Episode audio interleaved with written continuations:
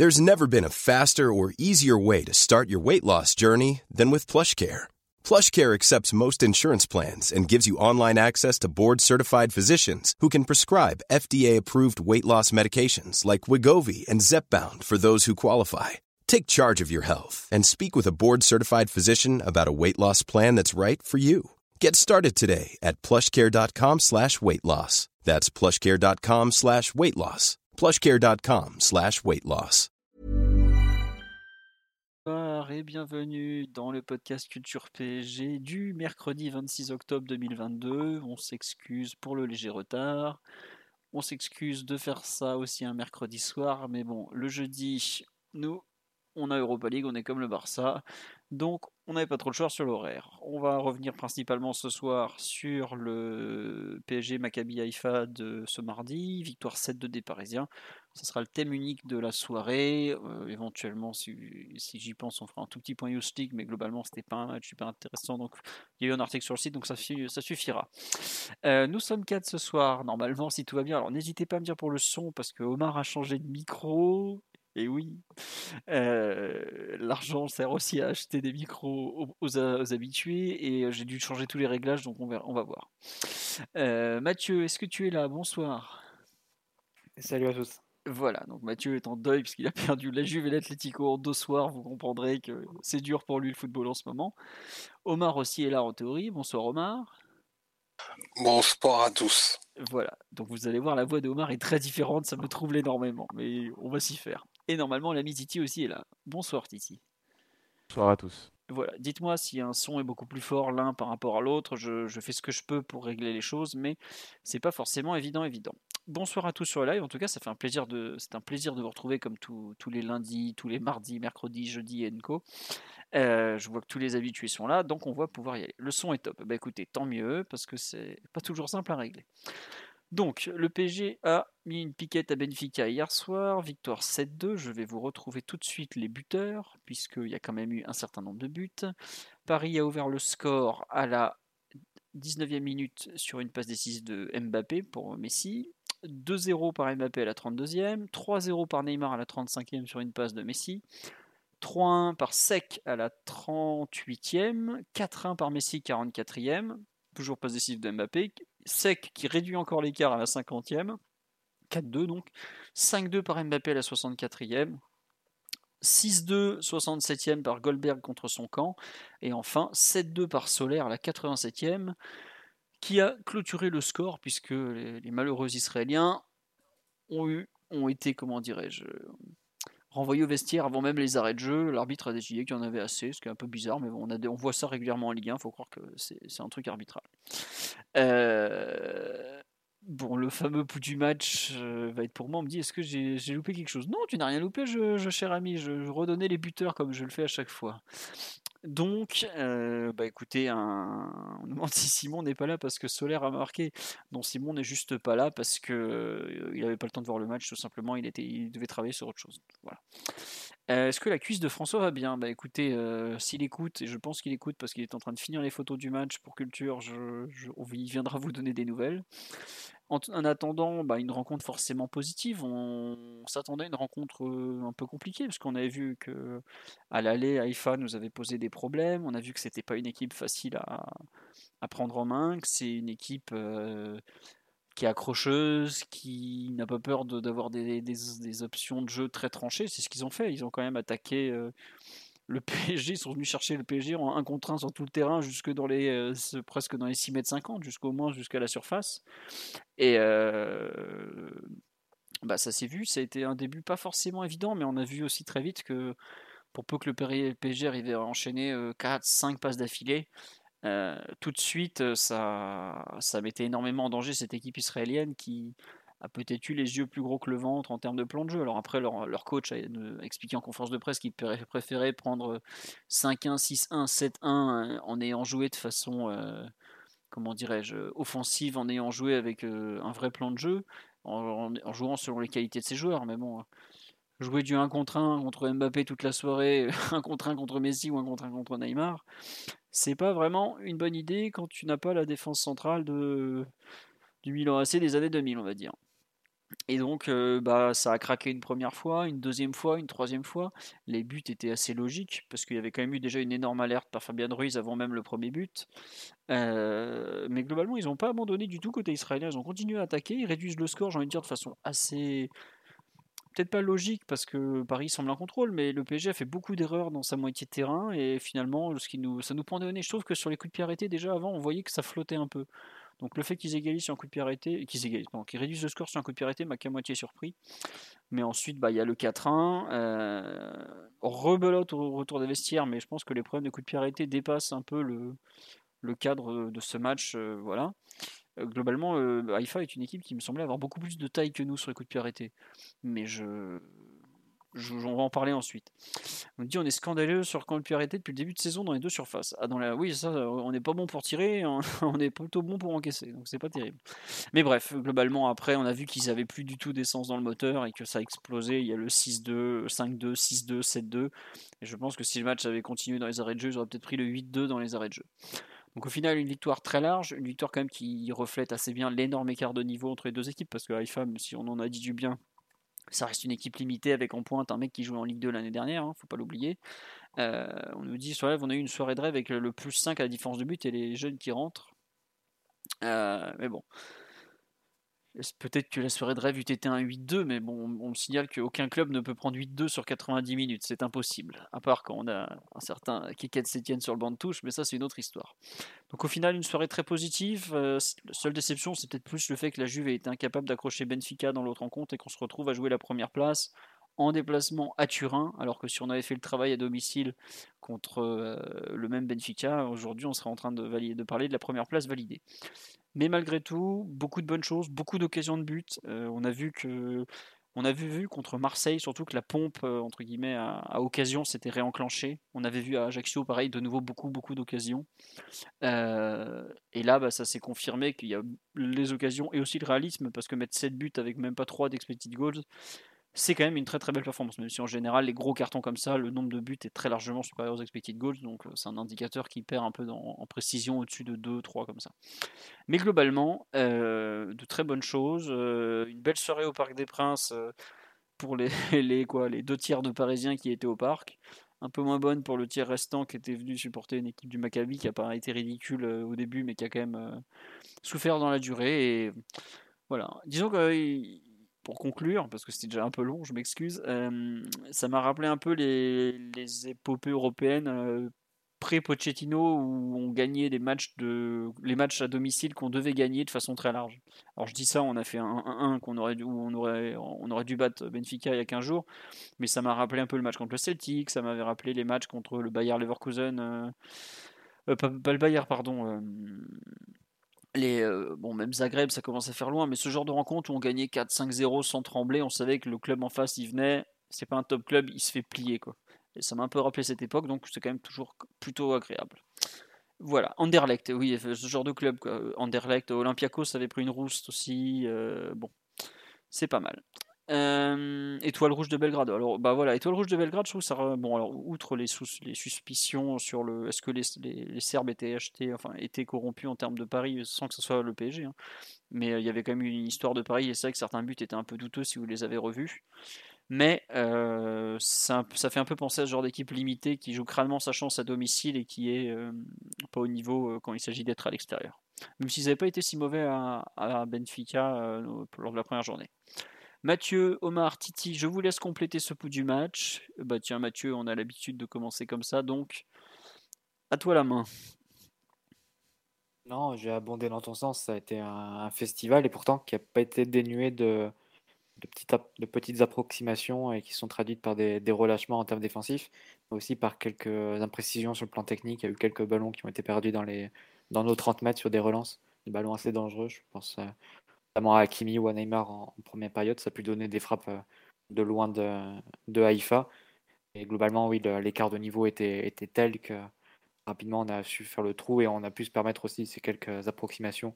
Aucun moment Haïfa était en mesure de réduire plus nettement l'écart.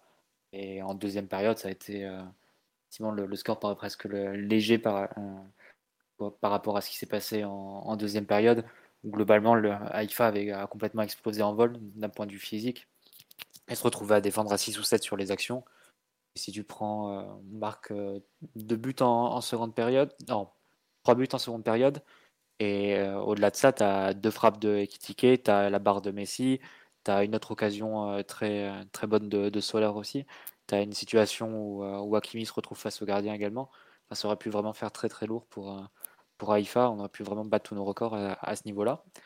mais globalement, oui, un match qui a été rendu assez facile par même pas par une bonne efficacité, parce que tu as déjà des occasions avant le, avant le but du 1-0. Tu as une occasion de, de Fabien Ruiz, tu as une occasion de, Neymar devant le but vide aussi.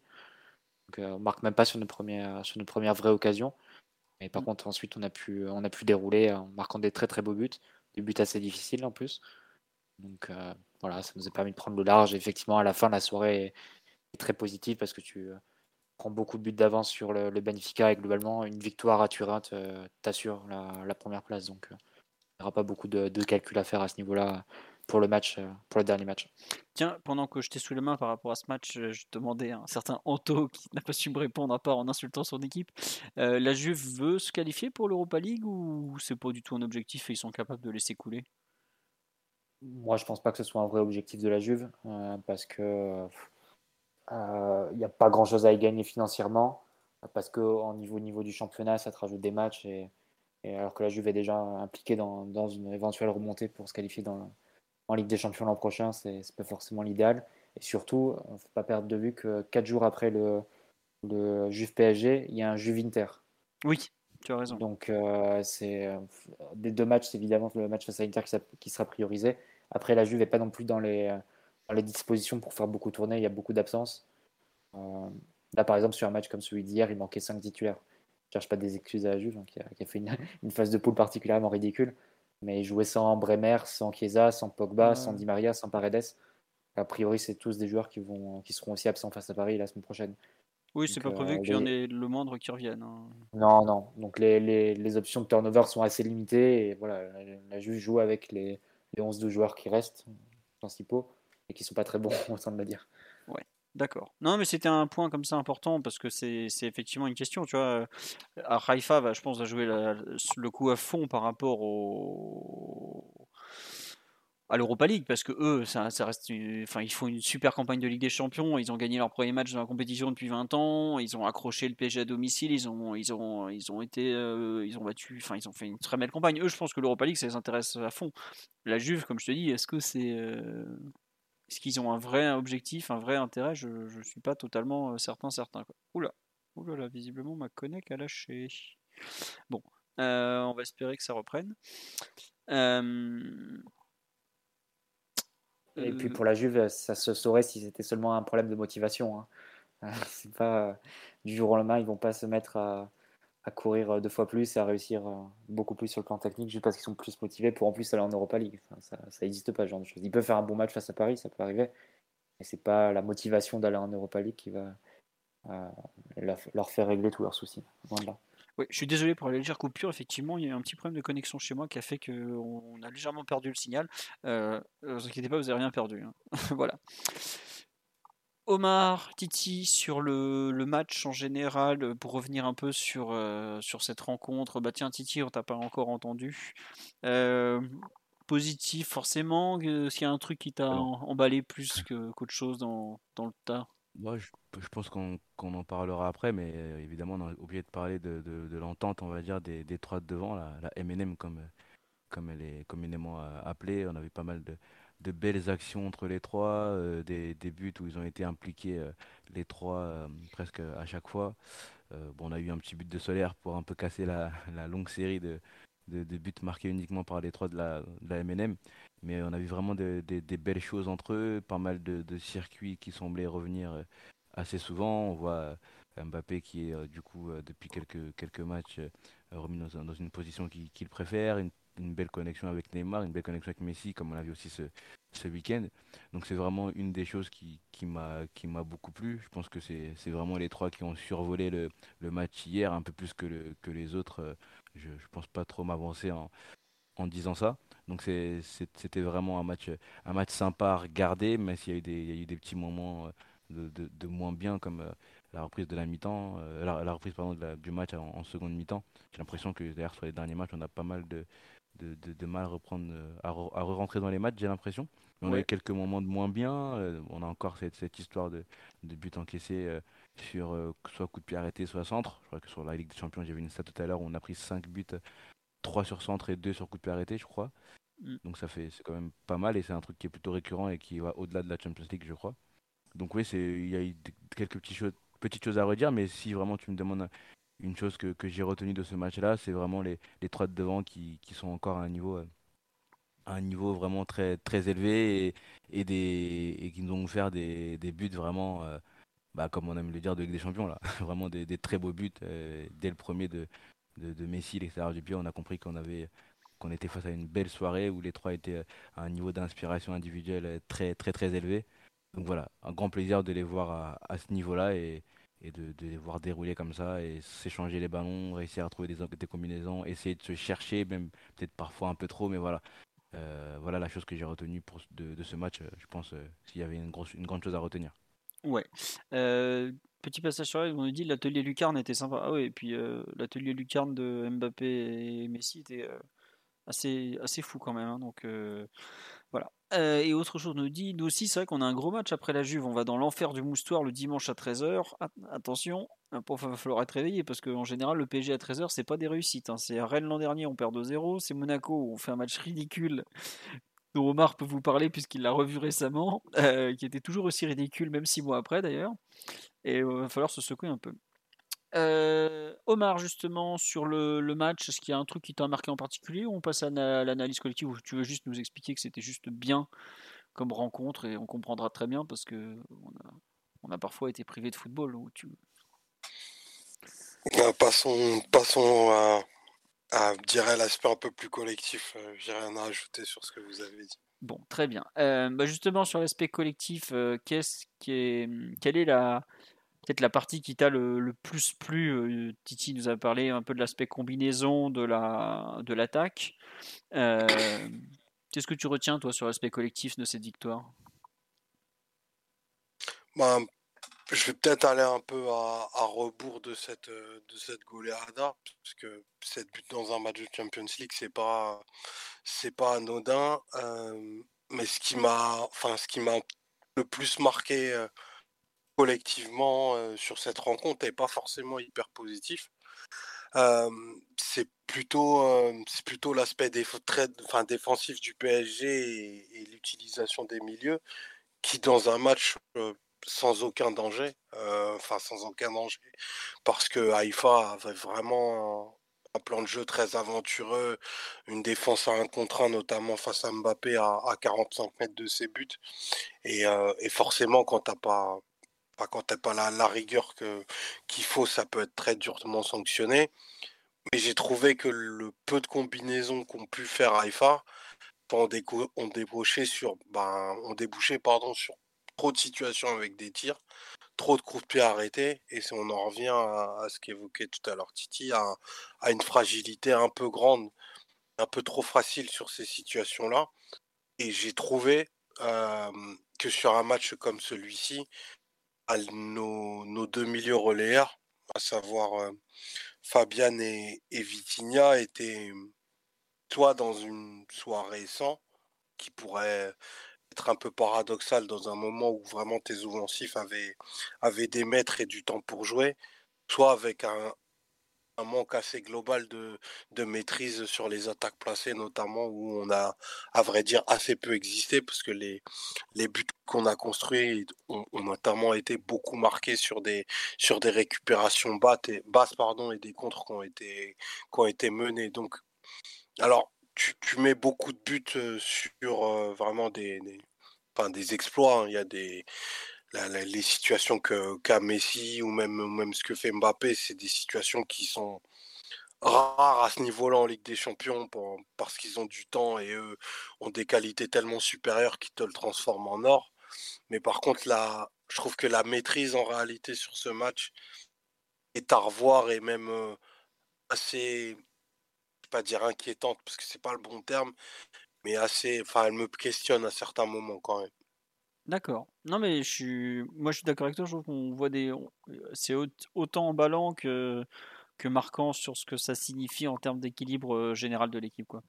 On nous dit est-ce que le contexte n'a pas poussé, avec le, le goal average qui est important face au Benfica, n'a pas poussé à faire un peu all-in offensif et donc délaisser un peu la rigueur défensive? Bon, je sais pas, parce que il y a quand même. enfin, en début de match, tu es à 0-0. Est-ce que Omar décrit C'est quand même plutôt en première mi-temps, par exemple? Tu as déjà des positions de frappe, beaucoup. Tu as des erreurs techniques. C'est À ce moment-là, tu penses pas à creuser l'écart au. Tu penses aussi à gagner, tout simplement. Quoi. Donc, bon. Je sais pas, Mathieu, si tu partages l'analyse d'Omar un peu sur, les... sur ce qu'il n'a pas aimé, euh, même si on commence par ça, alors qu'après un 7-2, c'était pas forcément l'angle le plus évident, mais il n'y a pas de souci, on va parler des bonnes choses après. Non, mais je pense qu'il n'y a pas eu un niveau de, concentration qui a été régulier sur l'ensemble du match, côté PSG. Et il y a eu, comme j'en ai parlé dans, durant le pouls du match, il y a eu des, erreurs techniques notamment qui ont permis à, à, d'avoir soit des contre-attaques, soit de pouvoir se mettre un peu dans notre camp et de, et de faire tourner un peu la balle. Après, c'était vraiment en première mi-temps. En deuxième période, c'était beaucoup plus, beaucoup plus marqué pour le, pour le PSG. Haïfa a vraiment explosé en vol. oui, tu as eu quelques, quelques imprécisions, quelques erreurs. Sur le plan défensif, bah, tu as concédé des, situations et globalement, Messi et Mbappé ont, très peu travaillé à ce niveau et ont beaucoup joué la carotte pour, avoir ces situations de, de, transition sur lesquelles ils ont été assez efficaces et ils ont su créer du danger. Donc, euh, ouais, c'est sûr que tu peux tu peux le voir de façon un peu, tu peux le lire de façon peut-être inquiétante, mais tu peux aussi le lire en te disant que euh, l'équipe a conseillé peut-être plus face à Haïfa que sur des matchs euh, type Lyon Marseille où elle est arrivée avec un degré de, concentration et de tension compétitive, si on veut employer un terme un peu plus, pompeux, euh, qui était plus, plus élevé. Donc voilà, c'est moi je m'en fais pas forcément à ce niveau-là. Il faudra voir aussi à Turin. Bon, ça sera sans Neymar, donc sans doute l'occasion de jouer avec un quatrième milieu plus, défensif aussi. Mais euh, après, sur les, sur les avantages et inconvénients du système, on, les connaît déjà. On jouait un peu comme ça sous Pochettino l'an dernier avec trois milieux de terrain. Tu, tu, sais que tu délaisses un peu, les, un peu les côtés. Après, sur le plan défensif, c'est vrai que tu concèdes 13 frappes hier, 11 ou 13, je sais plus, et la moitié sur coup de pied arrêté. Euh, c'est aussi quelque chose qui est, qui est intéressant à, noter. Je pense que même euh, la moitié supérieure. Si c'est 13, je pense que tu as 7 frappes sur coup de pied arrêté qui sont C'est beaucoup. Ouais. C'est énorme. Après, ils ont une domination athlétique. Hein. Ça, c'est l'évidence. Euh, il y a une action dans début de deuxième période où tu as Pierrot, je crois que c'est le nom de. Oui, c'est Pierrot l'avant-centre. Qui, qui, mange un peu sur la tête de, Sergio Ramos. Sergio Ramos, c'est pas forcément le, perdre de l'année ou le défenseur le plus light dans les duels habituellement. Donc, ils, ont, ils ont du répondant à ce niveau-là. Après, sur les buts qu'on encaisse, pour moi, c'est un peu symptomatique du fait qu'on n'a pas été avec la, meilleure des concentrations sur un match comme, comme celui d'hier. Le but qu'on encaisse, le, le, but du 3 euh, c'est vraiment un but où tu n'es pas attentif. Euh, je pense sur les, si tu regardes les joueurs qui suivent l'action et ceux qui la suivent pas, ceux qui suivent c'est Ramos, Bernat, Marquinhos. Pas de chance, c'était euh, les deux qui suivent pas, c'est Fabian et, Renato et le défenseur qui la reprend, il était plutôt dans leur zone au départ. On est un peu endormi, on laisse, on laisse partir et, du coup, Donnarumma qui sort pas très bien l'adversaire qui, qui, peut marquer quasiment dans le à bout portant. Donc euh, c'est un peu, un peu symptomatique de, ces situations pour une période où on a été un peu avec l'interrupteur, je pense, sur certaines séquences. On n'était pas toujours dans la meilleure des concentrations. Après, c'est peut-être un peu sévère d'insister là-dessus euh, sur un match on a marqué 7 buts et on a le double d'occasion franche. Donc oui. Non, mais après, enfin, ce que dit Omar, euh, je, je, comprends l'idée de savoir que tu as, peut-être des problèmes bah, carrément structurels, en fait, et pas juste euh, Haïfa à, oui, des problèmes structurels que tu que tu résoudras pas automatiquement et, de façon définitive. Non, c'est clair. Tu peux les limiter en étant un peu plus concentré, un peu plus impliqué, on va dire, sur un match face à un adversaire sans doute qui t'exigera ce genre de, ce, genre de choses. Mais moi, par exemple, il y a un truc. Oui, vas-y, Omar, pardon. excuse-moi. Non, le, point, c'est plutôt dans une idée d'amélioration continue. Euh, tu peux te dire que le fil rouge depuis le mois d'août, c'est plutôt la bonne forme de tes offensifs, euh, même s'il y a eu des pics et, euh, que là, globalement, il te donne un niveau de, de, de, performance qui est plus que satisfaisant et un bon niveau d'inspiration. tu regardes l'équipe sous d'autres angles et maintenant plutôt dans sa capacité à maîtriser, à construire et à donner peut-être des meilleures munitions à ses offensifs plus proches du but. C'est pour ça que la maîtrise de tes milieux, à mon avis, doit monter d'un cran. Après, bien entendu, c'est hyper corrélé au fait que Verratti n'ait pas été là hier. Et, et, les absences, en réalité, le rendent encore plus grand. Mais je pense, face à une équipe aussi permissive, qui te propose beaucoup de 1 contre 1, je pense que des joueurs comme Fabian et, et Vitinha, c'est notamment très centré autour des deux-là, doivent être quand même un cran plus dominant que ce qu'on a vu hier. C'est juste un ressenti et je, l'évacue très rapidement. C'est pas du tout ce qu'il faut retenir de cette rencontre qui est dans, sa portée quand même un, match et un résultat historique. Mais là, s'il fallait mettre un, léger bémol dans un concert de louanges qui est, unanime en France et en Europe, c'est sur ce point-là que, que je le mettrais. Bah moi, c'est marrant, tu vois, parce que c'est exactement un point dont je voulais parler. C'est que quand tu attaques dans ce 4-4-2 losange, où globalement, tu as des joueurs comme bah, Neymar et plein axe, euh, on sait que bah, s'il perd le ballon, en fait, euh, vu la. En fait, tu perds des ballons dans des zones axiales euh, très dangereuses qui offrent des boulevards et surtout qui permettent aux équipes adverses, quand, quand le contre explose, d'utiliser toute la largeur. Tu vois, par exemple, tu perds le ballon sur un côté, tu sur un côté, par définition, c'est plus facile d'enfermer l'adversaire. Là, bon, on peut pas trop dire qu'on est brillant dans le contre-pressing. Et en fait, je trouve que ce que montre le match d'hier, c'est que bon, Neymar, il va en perdre des balles parce que c'est son jeu, voilà. Mais c'est pas lui qui me gêne le plus. Lui, entre guillemets, il faut montrer de la maturité avec lui, autour de lui, pour, euh, pour euh, encaisser ces pertes de balles. Mais quand c'est des pertes de balles de Vitinha euh, ou Renato ou euh, Fabian Ruiz devant euh, sur des attaques placées, que ce soit dans notre camp ou dans le leur, là ça devient vachement plus compliqué, je trouve, de défendre parce que euh, c'est des joueurs qui, normalement, au moment de la perte de balle, sont censés être derrière le ballon. Et on l'a vu plusieurs fois en, seconde mi-temps où y a des, on se prend des comme ça, Vitinha qui perd des balles, on, se prend des contres. tu vois que jouer, vouloir jouer en losange, c'est bien, mais parfois un peu sur un fil quand même euh, défensivement. Donc euh, contre contre Raifa, tu, tu, entre guillemets, tu prends pas de risque. Enfin, tu tu as un matelas de sécurité qui est le manque de talent adverse contre d'autres équipes un peu mieux rodées qui jouent mieux le contre, qui ont des, des joueurs qui sont aussi bons que les tiens. Ça peut euh, ça peut être compliqué. On dit c'est la défense qui monte pas assez. Non, non, c'est juste, c'est pas que la défense monte pas assez, la défense elle fait ce qu'elle peut. Quand elle doit courir vers son but, c'est jamais simple.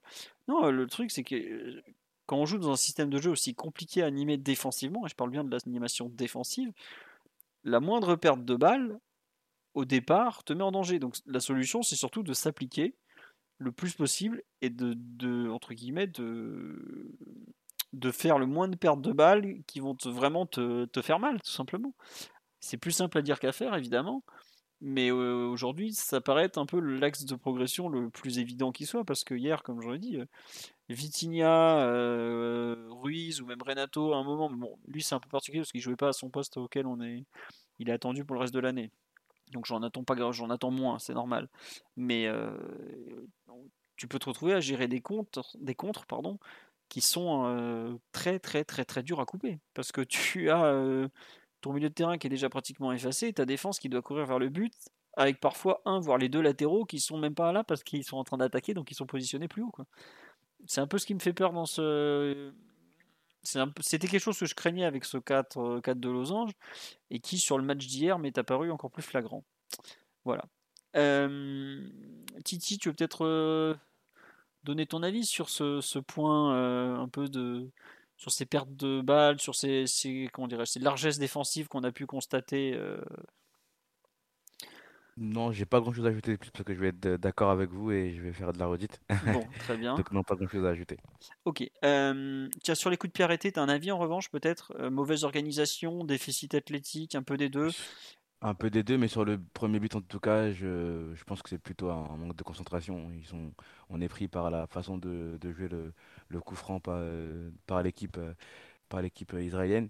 Euh, on voit bien qu'il y a une petite combinaison qui a été faite et qu'on n'est pas du tout attentif. Euh, Mathieu en a parlé, on a quelques-uns qui suivent, d'autres qui suivent pas.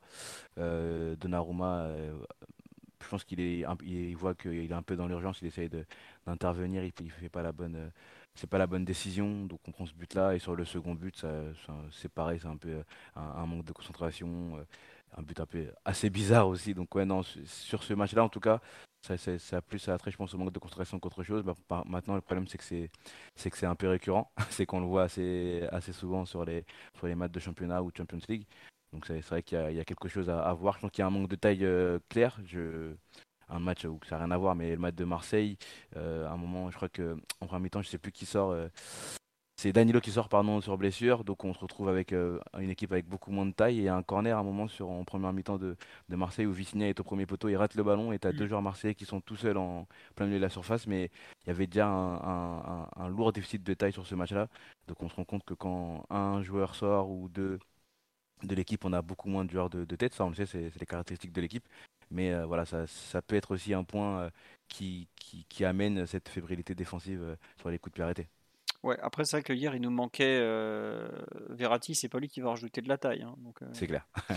bon, éventuellement tu peux. Ouais, non, ouais, Kimpembe, mais si je suis sûr Kimpembe c'est à la place de Ramos qui est pour le coup un, très bon joueur de, de tête. Donc, bah, au final, peut-être Nuno, Nuno, à la place de, de, Bernat, ça fera gagner, gagner un, peu, de time. Un peu de jump, on va dire. Et mm. après, sinon, on a bah, Fabien est grand, mais on sait que c'est pas le jeu de tête sa, sa, qualité première. Donc c'est vrai qu'on a peut-être un déficit dans, dans, dans, dans, ce, dans ce registre-là. Mm. Ouais, à suivre.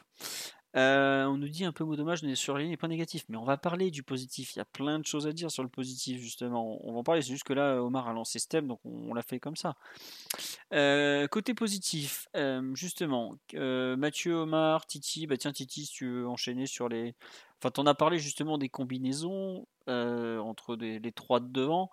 Est-ce que tu as vu un peu de l'amélioration sur l'entente entre les trois ou on est toujours. on est plus ou moins au même point ou tu trouves que ça avance encore plus dans, le bon sens? Bah, Je trouve que ça avance dans le bon sens. Après, c'était un match aussi assez, spécial hier où tout avait l'air de, de, bien fonctionner entre les trois, où tout a cliqué. Il était dans un niveau d'inspiration individuelle assez élevé sans doute pas comme ça tout le temps, mais ça a l'air d'aller dans le bon sens. En tout cas, les, les, rôles sont, je trouve qu'ils sont plutôt définis, ils sont plutôt clairs. Hein. Euh, avec Kylian qui, qui prend l'axe gauche, euh, Neymar un peu derrière les, derrière les deux autres. Euh, on voit qu'ils essaient de se chercher. Il y a le, bah, je crois que c'est le, je sais plus c'est quel but où il se, bah, le, le, but de Mbappé, le premier où il fait l'enrouler. Il y a Neymar Mbappé qui, qui essaie de se trouver pendant, pendant toute l'action deux, deux, à trois fois et, et ça, ça, ça clique parfaitement. je trouve que ça, ça, a l'air de, bien fonctionner. Que là, euh, depuis 2-3 matchs, on voit que c'est plutôt clair. Neymar est, derrière les, deux autres, que Mbappé a son, côté gauche à attaquer, qu'il arrive à attaquer de plus en plus l'espace, qu'il est de, plus en plus tranchant, euh, que, ses gestes sont, meilleurs, que son niveau d'inspiration est, un peu plus élevé. Euh, Messi hier, voilà, on a compris pourquoi c'était celui qui dominait ce sport depuis, depuis un, long moment, voilà, depuis, un, depuis un long moment. Et voilà, quand ils sont à ce, à ce niveau-là, je, ne vois pas comment, comment, on peut, comment on peut les arrêter, surtout quand l'équipe décide de jouer en, presque en, un contre un sur, sur, sur eux, donc c'est plus compliqué pour eux. Mais ouais, j'ai l'impression que ça, que, ça, que ça avance dans, dans le bon sens. J'espère que ça va, que ça va, que ça va continuer comme ça. Euh, Mbappé a, a, un peu gagné son, son, son bras de fer. Et, euh, en tout cas, sur le, sur ce qu'on faisait de, au départ, on voit qu'on a changé de, de, de braquet et qu'on fait ce qui, ce, qui, ce qui lui va un peu mieux et que pour l'instant ça n'a pas l'air de déranger les autres, que Neymar euh, est, toujours, euh, est toujours assez bon, que Messi pareil. Donc c'est tout bénéfique pour nous parce que c'est vrai que Mbappé était peut-être celui qui était un peu moins, un peu plus lésé dans, dans l'organisation dans, dans précédente. Là, on a, on a, on a l'air d'avoir les trois dans, dans une bonne forme et dans, et dans, dans, dans une bonne disposition. Quoi. Ouais, tiens, on nous dit Mbappé incontestablement plus altruiste sur ce match et ça lui a été favorable. Euh, même au match contre l'OM. Euh, ouais. voilà, depuis qu'il a retrouvé le côté, il, il, arrive à avoir euh, donné plus de passes clés contre Marseille. C'est lui qui est passeur décisif encore. Ce, ce côté comme ça où il part de, enfin, cette position, il part du côté pour revenir dans l'axe et donner un peu le ballon aux uns aux autres c'est un, un, rôle qu'il connaît bien. Il l'a joué, euh, c'est là-dessus qu'il a été. Euh, c'est dans cette zone-là, vaguement, qu'il a été aussi bon que Pochettino. Non, moi, sur, pour continuer un peu sur le, trio offensif, la, la capacité qu'ils ont à, vraiment combiner, même plein axe, même avec plein de monde autour d'eux, euh, et créer des espaces de la sorte, c'est hallucinant quand même. Alors ce n'est que Haïfa en face, donc faut garder, faut rester pieds sur terre. Hein. C'est pas non, c'est pas une top équipe en termes d'organisation, même si je trouve que ils sont quand même loin d'être ridicules dans, dans ce qu'ils proposent. Mais ce qu'ils font sur le but de Neymar, par exemple, c'est exceptionnel. Le, la, euh, Neymar qui remonte, Messi qui est dans son rôle de, bah, de, chef d'orchestre, l'appel de Mbappé pour ouvrir. Parce qu'on n'en parle pas de l'appel de Mbappé, mais il est vraiment euh, il est exceptionnel. Ensuite, le, bah, le décalage est fait. Alors, une meilleure équipe aurait probablement bien défendu la chose, mais tu peux pas, quand Mbappé part en profondeur, tu peux pas le laisser partir. Quand Messi a le ballon dans les pieds, tu as intérêt à plutôt bien le cadrer. Non, c'est il y avait un, côté un peu féerique à cette association hier soir, et c'est pas tous les soirs, ni, ni très souvent, que tu peux te permettre de voir un, un show pareil, quoi, tout simplement. Et on me le, quatrième but, c'est un double 2 entre Mbappé et Messi aussi. Il est extraordinaire, le quatrième but qu'on met sur live. Le ah, ping-pong, là, il est. ah non, et en plus, à la fin, je m'attendais à ce que Messi redonne à Mbappé, mais bon, il a raison, il place son dribble, il est là. Euh, c'est un but qu'il a marqué à peu près 150 fois dans sa carrière. Il, il allait pas se, se renier quoi. Mais ouais Mathieu, j'imagine que tu as apprécié aussi cette, euh, ce football très créatif. Est-ce que l'Amérique du Sud était debout? J'ai pas, pas regardé, mais oui, le, ballon a souri euh, hier. Mmh. Mais euh, non, c'est clair qu'on a vu des, actions de, de, très haut niveau, un peu comme, comme, on, avait vu les, comme on en avait vu les prémices à Ajaccio entre Mbappé et, Messi seul, vu que Neymar était suspendu. Là, ça a été encore répété sur de nombreuses séquences avec en plus Neymar qui s'est rajouté. Donc oui, de toute façon, quand les trois sont en forme et dans l'esprit, il y a beaucoup de bons qui peut sortir de, ce trio offensivement, c'est clair. Et encore plus quand tu as un adversaire qui te laisse autant d'espace. Ça, on reviendra. C'est étonnant parce qu'ils nous ont un peu donné les mêmes possibilités qu'Ajaccio quelques jours avant. C'est comme s'ils n'avaient pas vraiment regardé le match.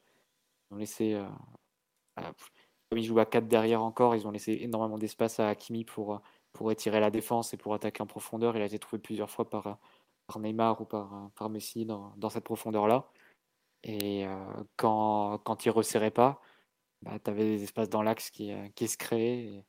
C'est là où des joueurs comme Neymar, comme Messi et comme Mbappé ont pu combiner. Et, c'est de là que sont nées de, de, nombreuses occasions aux situations de but. Donc, euh, oui, ça a été un match assez, assez facile à ce niveau-là. Les offensifs ont pu se régaler, encore plus en deuxième période avec les espaces qui sont créés suite à la baisse physique vraiment de, de Haïfa. Donc, on a pu jouer sur beaucoup plus de transitions et je pense dans ce type de jeu-là, c'est quelque chose que, Mbappé doit, particulièrement apprécier, peut-être encore plus que la question du poste, le fait de pouvoir courir comme ça avec des espaces à, attaquer.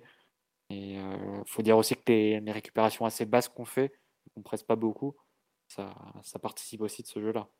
Mmh. Ouais, et puis, enfin, moi, ce qui me fait halluciner, et après, c'est probablement aussi lié à la qualité de l'adversaire, c'est les remontées de balles axiales. En une, deux touches, bam, bam, ça avance. Et euh, bah, tu vois, même les milieux, des fois, ils ont du mal à suivre. Mais euh, je sais pas, en fait, quand tu es l'équipe en face, euh, alors certes, tu peux moins te livrer, de pas te retrouver un contre un derrière face à Mbappé, Messi et Neymar. Mais comment tu arrêtes ce, genre d'action, quoi? Quand tu as les trois qui sont à ce niveau de virtuosité technique, de vitesse, de compréhension de, du jeu de l'un par rapport à l'autre, t'es là genre ouais, euh, comment tu l'arrêtes quoi en fait? Moi j'avoue que le double 1-2 euh, Messi et Mbappé par exemple, bon une, bonne équipe fait peut-être mieux, mais il y a des fois le talent parle. Et hier, euh, alors je pense qu'une très bonne équipe ne se ferait pas déchirer comme ça plein axe. Elle t'écarterait sur les côtés justement pour parce qu'elle défendrait mieux son bah, l'axe, qui, reste quand même le chemin le plus direct vers le but, hein, comme, le dire, comme le rappelle souvent Simon. Mais euh, enfin, il y a des moments où tu te, je me, quand je regarde les matchs, je dis mais comment tu arrêtes euh, des actions pareilles quoi? Je sais pas, Omar, toi qui étais probablement en train de chanter à la gloire de, Lionel, Andrés, Messi euh, hier soir, comment tu as vécu cette ce trio, quoi, parce que ça a été une expérience. Oh, mais si, c'est sûr qu'il n'y a pas d'antidote. Hein. C'est impossible. Enfin, il est trop fort dans toutes les zones, euh, sous pression, de dos, collé à la ligne. enfin, mauvaise surface de pied. Franchement, c'est vraiment inarrêtable. Autant, autant Neymar et Mbappé ont pu sembler prenables sur certaines actions et, et ils ont même eu allez, un brin de déchet. Messi au, au niveau, euh, au niveau cerf-volant cosmique euh, hier, c'est pas possible. Tu, tu peux pas. Enfin, ça aurait demandé une maîtrise défensive des, des 11 joueurs de Haïfa pendant, pendant 95 minutes à, un niveau de tension qui les aurait fait exploser en vol. Enfin, vraiment, il y a, y a vraiment rien de gratuit avec les, les ballons de Messi depuis, depuis plusieurs semaines. Et, euh, et en plus, il est en canne. Et, ça, c'est vraiment un, changement très notable parce que tu vois, les, il y a même des transitions qu'on a pu jouer dans nos, dans nos 30 derniers mètres où, typiquement, euh, l'année dernière, sans faire le, le, le comparatif, mais à la même période, c'est peut-être pas une action qu'il aurait pu accompagner. Là, au, au, train, il arrive à suivre Mbappé, à combiner, des fois même arrêter l'action et repartir sans le moindre problème. Et déjà, euh, il a un super niveau athlétique relâché, euh, je pense, mentalement. Et un niveau technique, euh, bah, moi, j'ai jamais vu un joueur du PSG jouer comme ça. Franchement, ça commence à faire. J'en ai vu un, certain nombre. J'ai jamais vu un mec aussi fort. Même Neymar en, en 2017, qui était dans un, qui était dans un prime et tout, qui avait un style hyper aérien, léger. Je trouve que Messi, c'est un cran en dessus dans, la compréhension des différents tempos du match et des, dynamiques de rencontre. C'est absolument monstrueux. Je suis pas, suis pas étonné que quelques stades en Europe euh, ce soir aient, aient scandé son nom parce que c'est vraiment un porc. Quelle conclusion à laquelle on s'attendait pas vraiment. Euh... Non, non, bah écoutez, on va espérer que ça dure surtout. Mais c'est vrai que après avoir vu les, un peu les mauvais côtés du trio sur, la, sur les, les mauvais moments du, du 3-4-3, ça fait plaisir de, le de les retrouver comme ça, aussi inspirés, aussi virevoltants, euh, quelques, quelques jours plus tard, quelques semaines plus tard. Euh, parce que je ne sais pas si vous vous rappelez, le match aller contre Benfica, il y a ce but exceptionnel, mais après le reste, on n'arrive pas à créer des occasions, on était bien pris. Il faudra voir les adaptations que, que les équipes adverses vont adopter. Mais euh, When you're ready to pop the question, the last thing you want to do is second guess the ring. At Bluenile.com, you can design a one of a kind ring with the ease and convenience of shopping online. Choose your diamond and setting. When you find the one, you'll get it delivered right to your door. Go to Bluenile.com and use promo code LISTEN to get $50 off your purchase of $500 or more. That's code LISTEN at Bluenile.com for $50 off your purchase. Bluenile.com code LISTEN. Even when we're on a budget, we still deserve nice things. Quince is a place to scoop up stunning high end goods for 50 to 80% less than similar brands. They have buttery soft cashmere sweaters starting at $50, luxurious Italian leather bags, and so much more. Plus, Quince only works with factories that use safe, ethical, and responsible manufacturing. Get the high-end goods you'll love without the high price tag with Quince. Go to quince.com/style for free shipping and 365-day returns.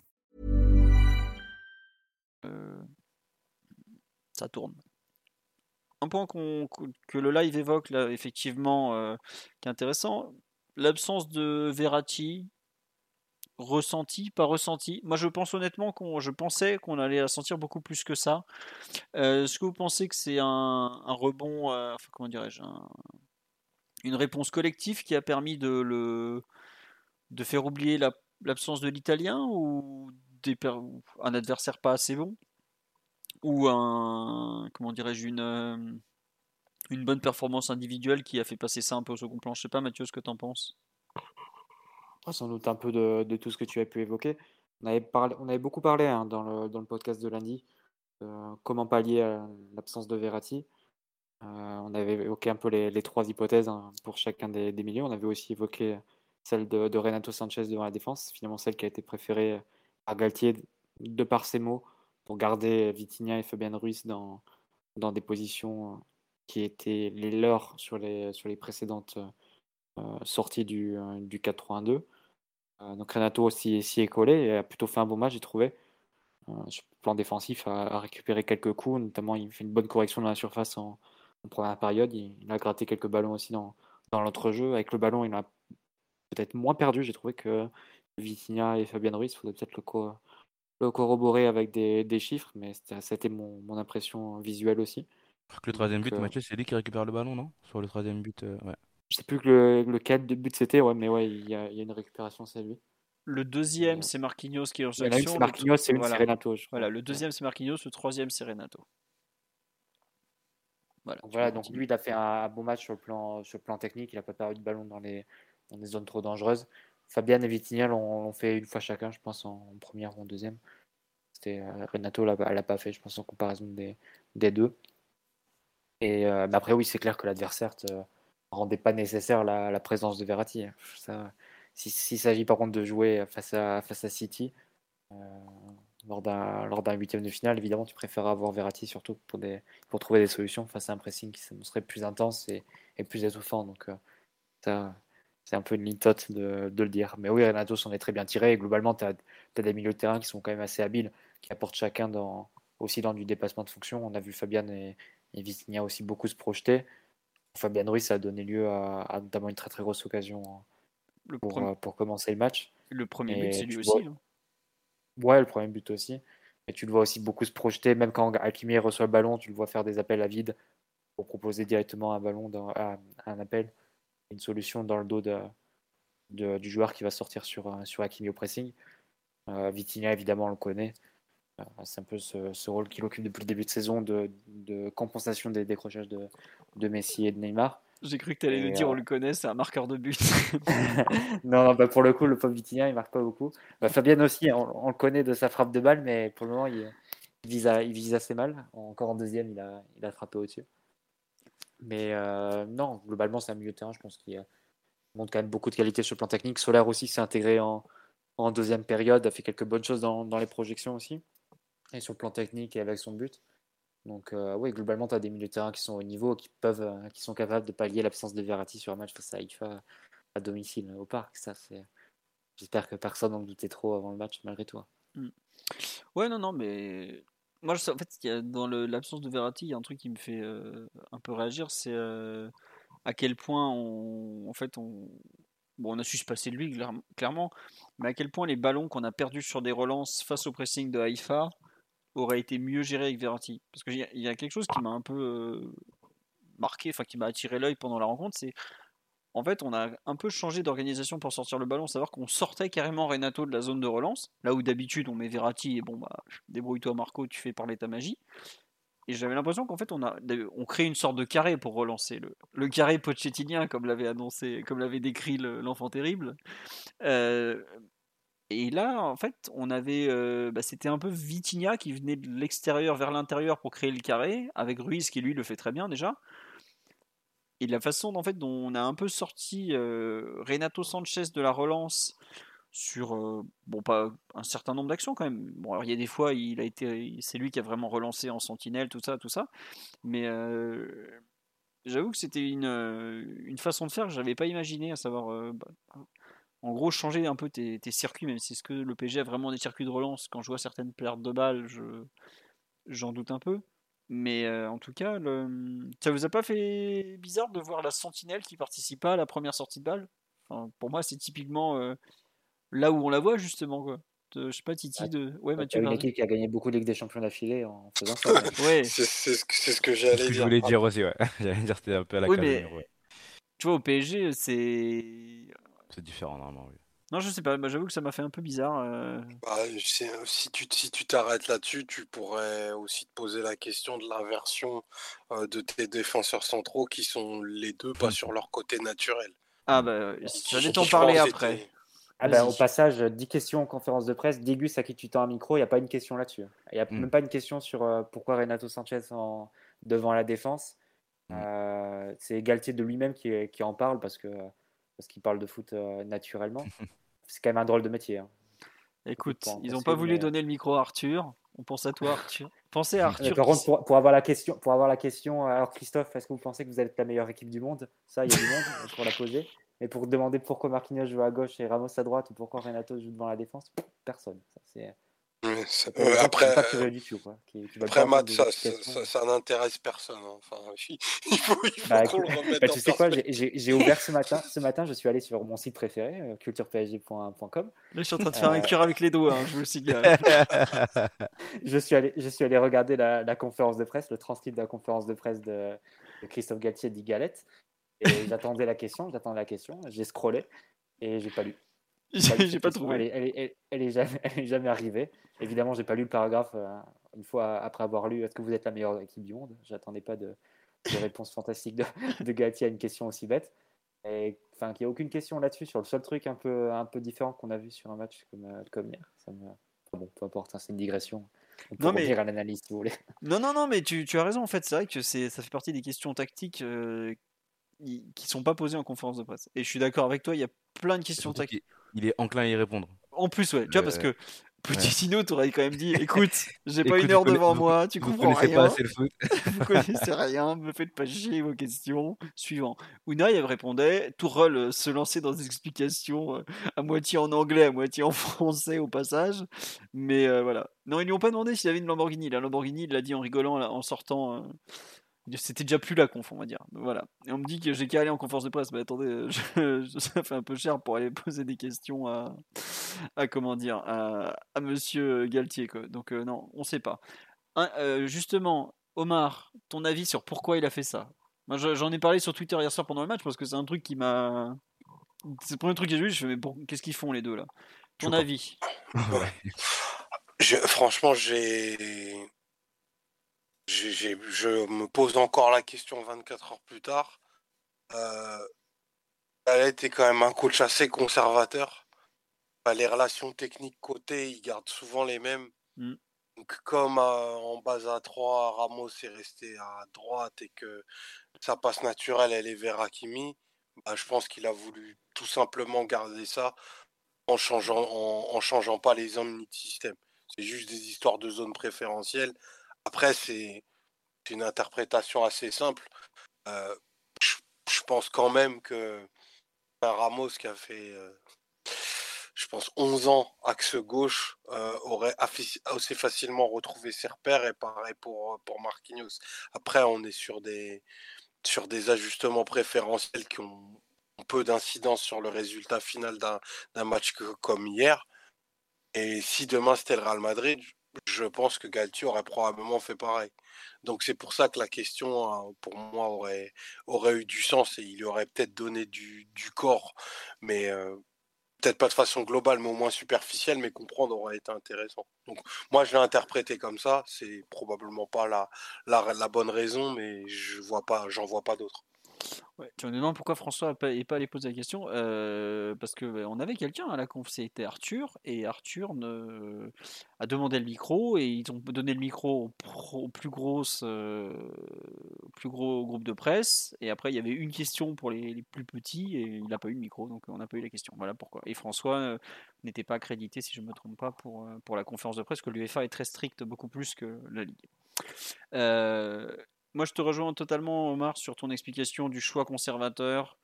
Et, d'ailleurs, on le voit au milieu du terrain, en fait. Quand il garde Vitinha, Fabian Ruiz et qu'il fait rentrer Renato en, en sentinelle, c'est qu'en en fait, il a ses positions, il veut les conserver le plus possible et éviter de bouger trop de monde en même temps. Il y a sur, euh, dans les réponses qu'on a faites hier une, qui était intéressante, c'est qu'il voulait pas mettre deux joueurs lents sur le même côté. Savoir, il voulait pas avoir Bernat et Ramos ensemble d'un côté et de l'autre côté Marquinhos et Hakimi pour pas avoir euh, bah, les deux rapides d'un côté les deux lents de l'autre. Moi, il y, a- aussi euh, une explication que je trouve, c'est qu'il voulait pas avoir Pierrot face à Marquinhos parce que tu sais très bien que Pierrot allait fracasser Marquinhos toute la soirée. Voilà. Titi, je sais pas quel est ton ton avis euh, sur la question. Pareil, pareil, que vous, moi j'ai pas trop compris. hein. Mais bon, euh, je- je- j'entends les explications, peut-être celle euh, sur euh, le fait qu'il voulait pas avoir deux joueurs assez, assez rapides sur le même côté, ça peut, ça peut s'entendre peut-être, peut-être. peut-être. Mais, mais, mais sinon, c'est vrai que quand tu, quand tu dis, quand tu vois la compo, tu dis c'est peut-être une erreur. Quand tu vois que le match commence, tu dis je comprends pas. Et tu dis que les, des joueurs ont, ont fait leur, la, la, moitié de leur légende, on va dire, sur, sur les autres, sur le côté, côté gauche pour Ramos et à droite pour Marquinhos. Tu comprends pas trop, mais bon, voilà. On va dire que c'est le choix conservateur, comme a dit Omar. Ouais. Mathieu, tu as un, avis euh, où tu veux nous lire les meilleures, les meilleures questions de la conférence de presse d'hier soir? voilà, je vous envoyais les, les questions. Bah, chacun peut, les, peut, les, retrouver sur le transcript du site, mais oui, c'est vrai qu'il y a quelques questions qui sont. Première question, quand même, sur le ton de l'humour. Il est temps, il est temps d'abandonner le système à quatre défenseurs. On voit que ça ne marche pas du tout. Et en fait, il n'a pas du tout répondu à la question au final. il, bah non, il, était, il, était, complètement gêné par, la, par le journaliste de l'AFP qui a posé la question. Parce que j'ai regardé après l'extrait vidéo qu'on peut trouver sur YouTube. Et ouais, il a dévié. Hein, mais, euh, et pareil, sur le, quand il répond sur, euh, sur euh, Fabien Ruiz et Vitinha, c'est vraiment lui qui amène cette, euh, cette explication parce que la question n'est pas du tout sur ça à la base. Il voulait en parler, quoi.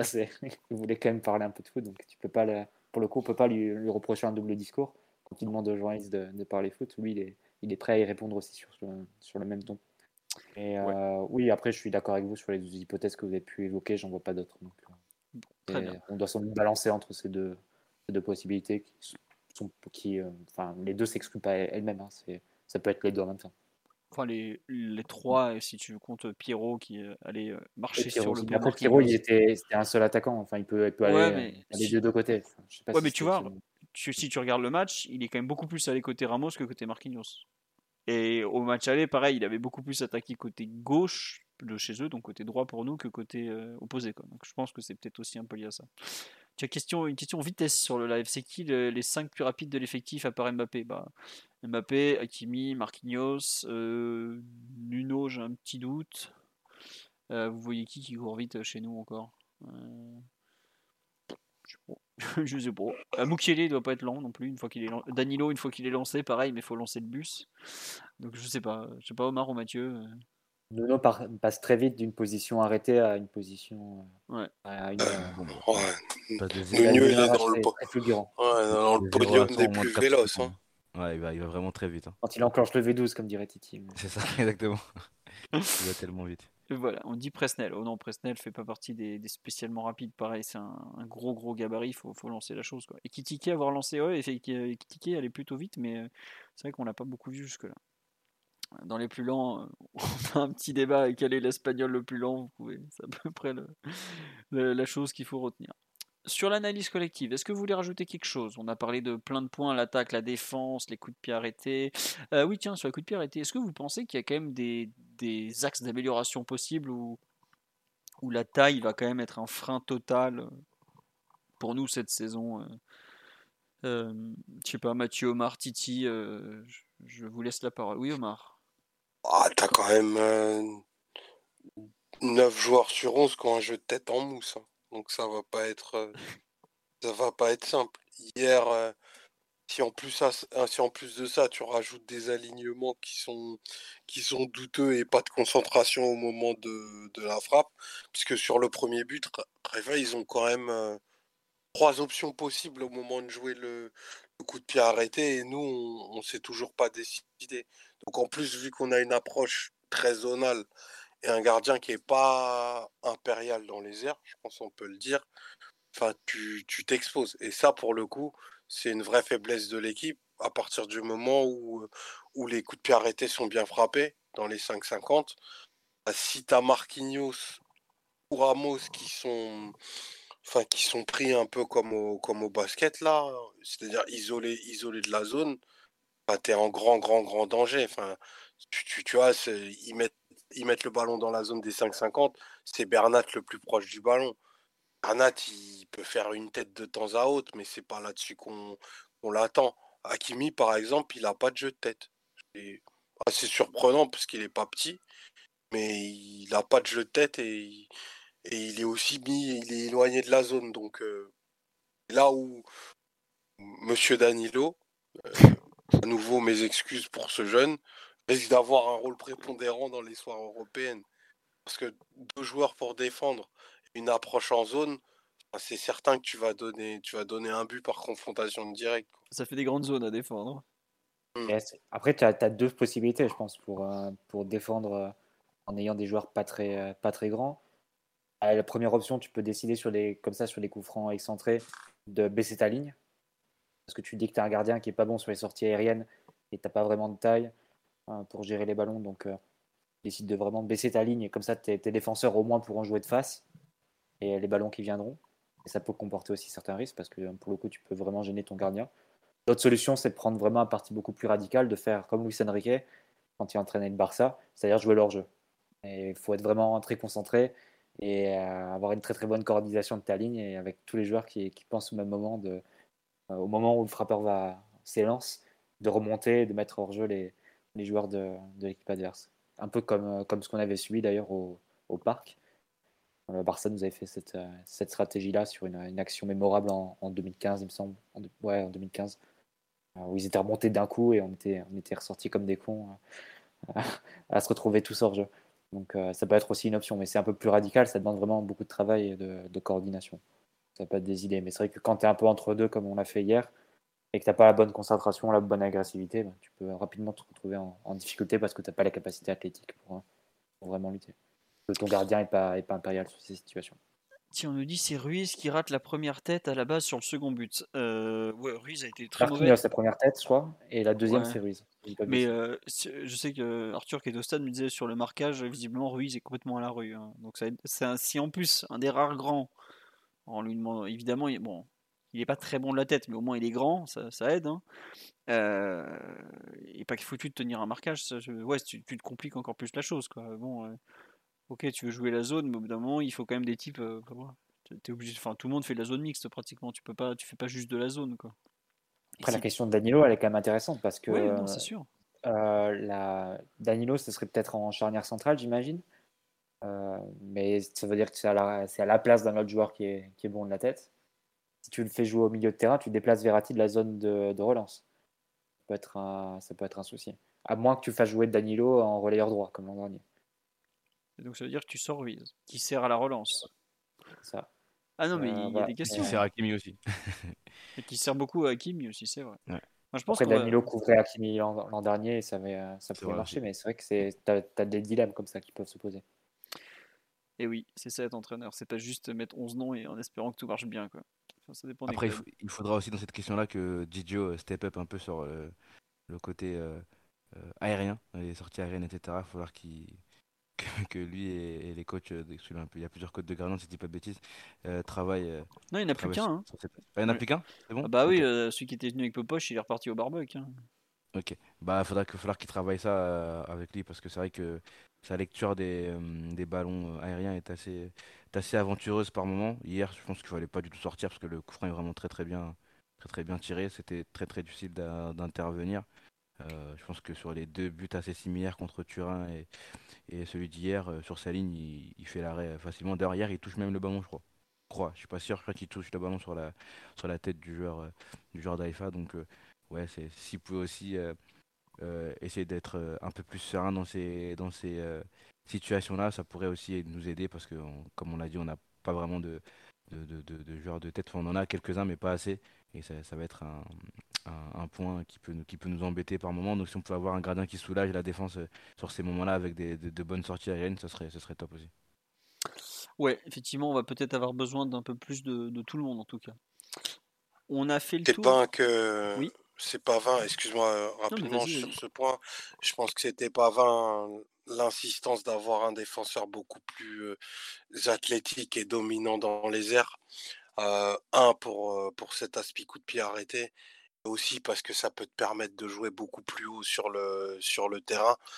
Enfin, hier, même dans un match comme celui-ci, euh, quand tu as des, des, des, des- joueurs enfin, très physiques, tu sens qu'on a un léger déficit de, de, centimètres et de muscles. Et, euh, et la Ligue des Champions, ça passe aussi par ça. Il il faut à un moment, euh, a besoin de cette puissance-là, de la retrouver, euh, de la retrouver à quelques endroits du, du terrain. Et nous, il y a quand même des zones où on en est bien dépourvu. Mm. Non, mais c'est sûr, c'est sûr. Le, on a, enfin, c'est pas faire insulte aux autres équipes de, que de dire que le PG est probablement l'équipe la plus technique de la compétition. Mais on est très très très très très loin d'être la plus physique en tout cas, ça c'est sûr. Ce, ce n'est pas vrai, Philo. Nous ne sommes pas l'équipe la plus technique de la compétition. Nous sommes la plus fantasque. Ah, la plus créative alors, si tu veux. On, peut être, on est entre le fantasque et, la, et, la, créativité. euh. Peut-être Ouais, même. tu- je, je- je pense que tu prends, si tu, si tu mets le niveau technique de City, le joueur moyen de, de, enfin, le niveau moyen de City va être, euh, va être plus élevé. Ah, j'aurais pensé que tu cites le Real Madrid, pas City, euh, Omar. Non, le, le Real Madrid est encore au-dessus, tu vois, à mon niveau. Enfin, j'ai pris City parce que c'est podium assuré. Pour moi, le Real, c'est, bah, c'est le summum. Eh bien. Non, non, mais je. Enfin bref, toujours est-il que oui, le PSG n'a pas une équipe très physique. hein. Ça, c'est. C'est pas nouveau. hein. Et puis je pense que le recrutement n'a pas été fait en... faveur de ça d'ailleurs. Bon, un mec comme Ruiz, qui est, au final une des plus grosses recrues de l'été, qui est quand même capable de tenir dans les duels, euh, il a de la. Il court beaucoup, mais c'est pas, un- pas un joueur puissant physiquement. Quoi. Donc euh, voilà. On a fait un choix, on verra où ça nous mène. On a quand même Nuno, effectivement, comme site sur live, qui est un joueur physique et qui va revenir. Euh, C'est vrai, même s'il est beaucoup plus que ça. On va passer au perf individuel, à part si vous voulez rajouter quelque chose. Euh, on nous dit qu'on est l'équipe la plus folklorique. Ah bah, totalement. Le PSG, ce PSG est un folklore ambulant. Et puis on vous parle même pas de, de l'extra sportif. hein. C'est encore plus folklorique. Euh, bah tiens, non, c'était Titi qui a, qui a commencé à en parler. Peut-être un mot sur la perf de, de Gigio Donnarumma qui est qui fait un match un peu particulier dans le sens où il prend deux buts, dont, dont un où il est lobé. euh, vous le trouvez vraiment J'avoue que j'arrive pas trop à savoir s'il est responsable, pas responsable. Je trouve que il est pas spécialement responsable, mais en revanche, euh, dans la gestion de sa surface, il doit. Ouais, voilà. C'est plus. euh, Bon, Non, je suis d'accord avec toi, il n'est pas forcément le seul responsable, en tout cas ouais, sur les deux buts, hein, il n'est pas forcément le seul responsable, mais il peut peut-être il peut peut-être me faire, mieux faire. Pardon. Le premier, bah, l'appréciation n'est n'est pas bonne. Le second, il se fait un peu lobé, je sais pas si c'est c'est bizarre. Ouais. c'est un peu bizarre, je suis pas le meilleur en gestion, en- dans ces choses-là, mais c'est un peu bizarre, je pense qu'il peut peut-être euh, peut-être mieux faire, mais voilà, il n'a pas été serein sur les deux actions. Après, il a quelques actions, par contre, dans le match où il fait des, de, de- de bons arrêts, parce qu'il y a eu quelques, quelques frappes cadrées euh, intéressantes de la part des, des joueurs d'AIFA où il fait des, des bons arrêts, enfin, il fait ce qu'il ce qu'il doit faire. hein. Mais voilà, c'est surtout le premier but, moi, que je trouve que où il peut, euh, il doit peut-être pas sortir du tout pour, euh, pour essayer de faire l'arrêt sur, euh, sur sa ligne. Il doit peut-être un peu mieux gérer. Et en plus, comme c'est récurrent, c'est sûr que ça, c'est un point dont on, qui va, qui va un peu plus nous marquer vu que c'est pas la première fois que ça, ça lui arrive sur les, sur les sorties aériennes, quoi. Ouais, non, non, je... sur live, ils sont pas d'accord. Il dit clairement responsable sur le premier but. Je sais pas, je sais, tu Clairement, moi, je suis pas d'accord. Mais bon. Ouais, moi je suis pas d'accord. Il y a une telle, enfin, tu laisses un mec tout seul au 5,50 de la tête euh, qui arrive lancé. euh, il y a des mecs qui se, dé- qui se dé- désintéressent de l'action carrément. Donc euh, voilà, ouais. je pense que ceux-là sont aussi, à, sont aussi à blâmer, pas plus à blâmer que lui, mais ils sont aussi à blâmer euh, sur, sur l'action, quoi. Ouais. Et vous trouvez pas que, enfin, tu vois, c'est un truc, j'ai beaucoup entendu le, le reproche comme quoi il aurait finalement pas dû sortir et tout, mais je pense que ils sont tellement tous, en fait, il est à son poteau, il, il tente de courir comme il peut vers le joueur et il, euh, bah, c'est la Moi, telle. qu'il il agit dans l'urgence en fait. Je pense qu'il se, rend- il se compte que les autres euh, sont pas très concentrés et qu'il se dit que c'est la seule personne qui pourrait tenter d'intervenir sur le, sur, sur l'action. Du coup, il, il est un peu déconcentré, il essaie d'agir euh, coûte que coûte et il fait pas le bon choix. Ouais, mais Ouais. je pense que c'est plutôt une réaction d'urgence sur, sur, ce, sur le coup. Mm. C'est ce qu'on me dit sur live, c'est qu'avec les réflexes euh, sur la ligne qu'il a, il aurait pu l'arrêter facilement, mais je pense que ça va tellement vite que c'est pas évident de se dire, bon, je vais l'attendre sur la ligne. euh. Toi, je sais pas, Titi, euh, pas Titi, pardon, euh, Omar ou, Mathieu, ce que vous en pensez de cette, cette action un peu cafouille. euh, là, je parle même pas de la deuxième. Comment vous la lisez, cette. la- comment dirais-je, la réaction de Donnarumma après le, tir, notamment? Je sais pas, Mathieu, si tu veux si tu as un avis en particulier ou pas du tout, d'ailleurs. Non, pas vraiment, on va Bon. dire. mais- Non, mais il n'y a pas de souci. hein, bon, autant que... Omar, t'en as un, toi, peut-être plus ou... ou tu es en train Non, non, pas, non, non, pas d'avis, mais enfin, sur sa ligne, hésiter, c'est mourir. Donc, euh, il- a, il a tranché entre, enfin, il a pas tranché entre deux décisions. Forcément, ça, 7 mètres de son but, ça pardonne pas. Mais il y a une cascade de, de, de non-décisions qui, qui emmène en chaîne ce, ce but est franchement largement évitable. Moi, je pense que c'était aussi un, un petit hommage à Lionel Letizy sur ces, sur ces buts-là, qui, qui nous gratifiait de, de- de choses comme ça. Donc, c'était un petit hommage. Déjà, déjà, la faute de Fabien Ruiz est évitable hein, pour rebondir sur Oui. ce que tu disais, Omar. Euh, Je me demande si ça vient pas d'un ballon perdu d'ailleurs. Et ensuite, il fait Hmm. faute. Mais je, je me souviens plus exactement de l'action. Mais en tout cas, ouais, la faute, est... tu te dis, ouais, il faut pas la faire. Quoi. Au final, tu l'as fait.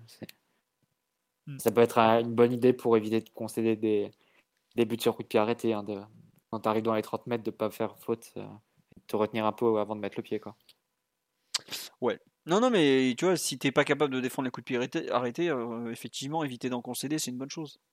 C'est bête, mais c'est la base, quoi. Tu vois, c'est comme euh, Coupe d'Europe, euh, évite de prendre des pénaux débiles. En général, ça t'aide à pas, pas, pas faire des matchs nuls ou des défaites, quoi. Enfin, je sens le penalty un peu stupide de Verratti et je jette pas forcément la pierre. Contre Benfica, aujourd'hui, t'es déjà premier, t'es tranquille, tu vas aller à Turin en, en vacances, quoi. C'est comme ça. C'est la Ligue des Champions, toutes les erreurs se, se payent, tout simplement, quoi. Euh, sur la ligne défensive, il y a un joueur dont, dont vous voulez parler. On a un peu parlé, excusez-moi, de l'inversion Marquinhos-Ramos. Est-ce qu'il y a un, un joueur euh, qui vous a... Oui, Mathieu, oui. À nouveau Hakimi, je pense, qui, qui profite aussi euh, bah, dans la lignée de ce qu'on a vu face à Ajaccio, de- des nombreuses transitions qui sont offertes, du fait que euh, les adversaires te jouent maintenant avec des défenses à 4. En tout cas, ça a été le cas sur les deux, les deux, dernières, les deux derniers adversaires. Je ne sais pas si ce sera à nouveau le cas de 2-3 ce week-end. 3 coup, il a quand même- Excuse-moi, je te coupe. 3 joue plutôt Vas-y. euh, 5, 3-4-3, donc ça sera euh, D'accord. 5-4-1 au parc. Mais voilà. Ah, ça serait intéressant du coup de, de voir dans quelle mesure cela influe et ça réduit ce- l'influence nouvelle qu'il était en train de, retrouver. Parce que là, il avait vraiment une bande assez large à, attaquer. Parce que, comme on l'avait dit, dit face à Ajaccio, avec Fabian Ruiz et Messi qui sont très, très axiaux et Neymar également, ça te fixe beaucoup l'équipe adverse à l'intérieur. Ça libère euh, une bande vraiment large euh, pour Hakimi pour, pour ensuite attaquer la, la profondeur. Et il a pris plusieurs fois. hein. Il y a une très bonne situation où euh, il est lancé par Neymar dans, une position et dans une action qui rappelait un peu le, début les débuts du PSG de Tourelle, tu avais Neymar en 10 et Mbappé ailier droit. Et tu avais Mbappé qui faisait cet appel un peu oblique entre le central et le latéral, et Neymar qui lui mettait comme ça dans, l'espace. C'est justement Neymar à la base pour Hakimi qui fait le même appel que Mbappé à l'époque. Et il y a l'occasion, enfin il y a la possibilité de la mettre à Marquinhos au point de pénalty qui avait suivi l'action. Et euh, il y a un beau retour du défenseur et finalement une but sur le gardien. Globalement, il a été plusieurs fois trouvé dans ses, dans ses positions dans le dos de la défense adverse. Donc il a amené beaucoup d'activités. Je trouvais que c'était un match qui était. euh, on retrouve euh, un apport offensif qu'on lui connaît, on va dire. Après, ça va être intéressant de voir euh, des adversaires qui vont mieux défendre la largeur, avec une base à 5 ou avec des, ailiers qui redescendent. De voir si, euh, ça continue ou si on retrouve un peu la, le joueur plus timoré qu'on avait sur les matchs précédents. Non, mais t'as raison, c'est une bonne confirmation que le système commence à, à porter ses fruits pour lui. Après, est-ce que c'est le système, est-ce que c'est Fabien Ruiz, on, on verra. hein. Mais en tout cas, je, te- je te rejoins, il y, a, il y a vraiment des bonnes choses. Après, défensivement, ou même très très bas, quand il s'agissait de relancer, je- on a vu que ses pieds n'étaient pas toujours non plus euh, les, Il perd plus ballon, euh, il perd un ballon euh, Ouais, un peu dans quar- en 42e. fin de. Euh, ouais. non?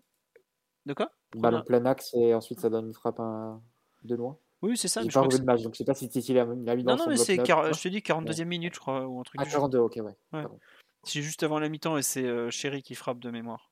Donc, euh, ouais, c'est un ballon qui est vraiment gênant. quoi. Mais bon, après, c'est- enfin, c'est- c'est là où on peut revenir sur le choix de mettre Ramos axe droit et Marquinhos axe gauche. Parce que si tu mets Ramos axe gauche, euh, jamais il file un ballon un peu, euh, un peu casse-croûte comme ça à Kimi. C'est le genre de ballon qu'on avait perdu en, par dizaines à Benfica quand il nous mettait un gros pressing. Et Ramos n'étant pas sur ses, axes de, passe favoris, il va donner un ballon qui pour lui est la facilité à Hakimi, qui est comme ça arrêté avec des mecs qui arrivent face à lui. On sait que c'est des très mauvais ballons pour lui et c'est un enchaînement. Donc euh, à voir comment ça va s'enchaîner ensuite. Est-ce qu'on on aura le changement de la défense centrale?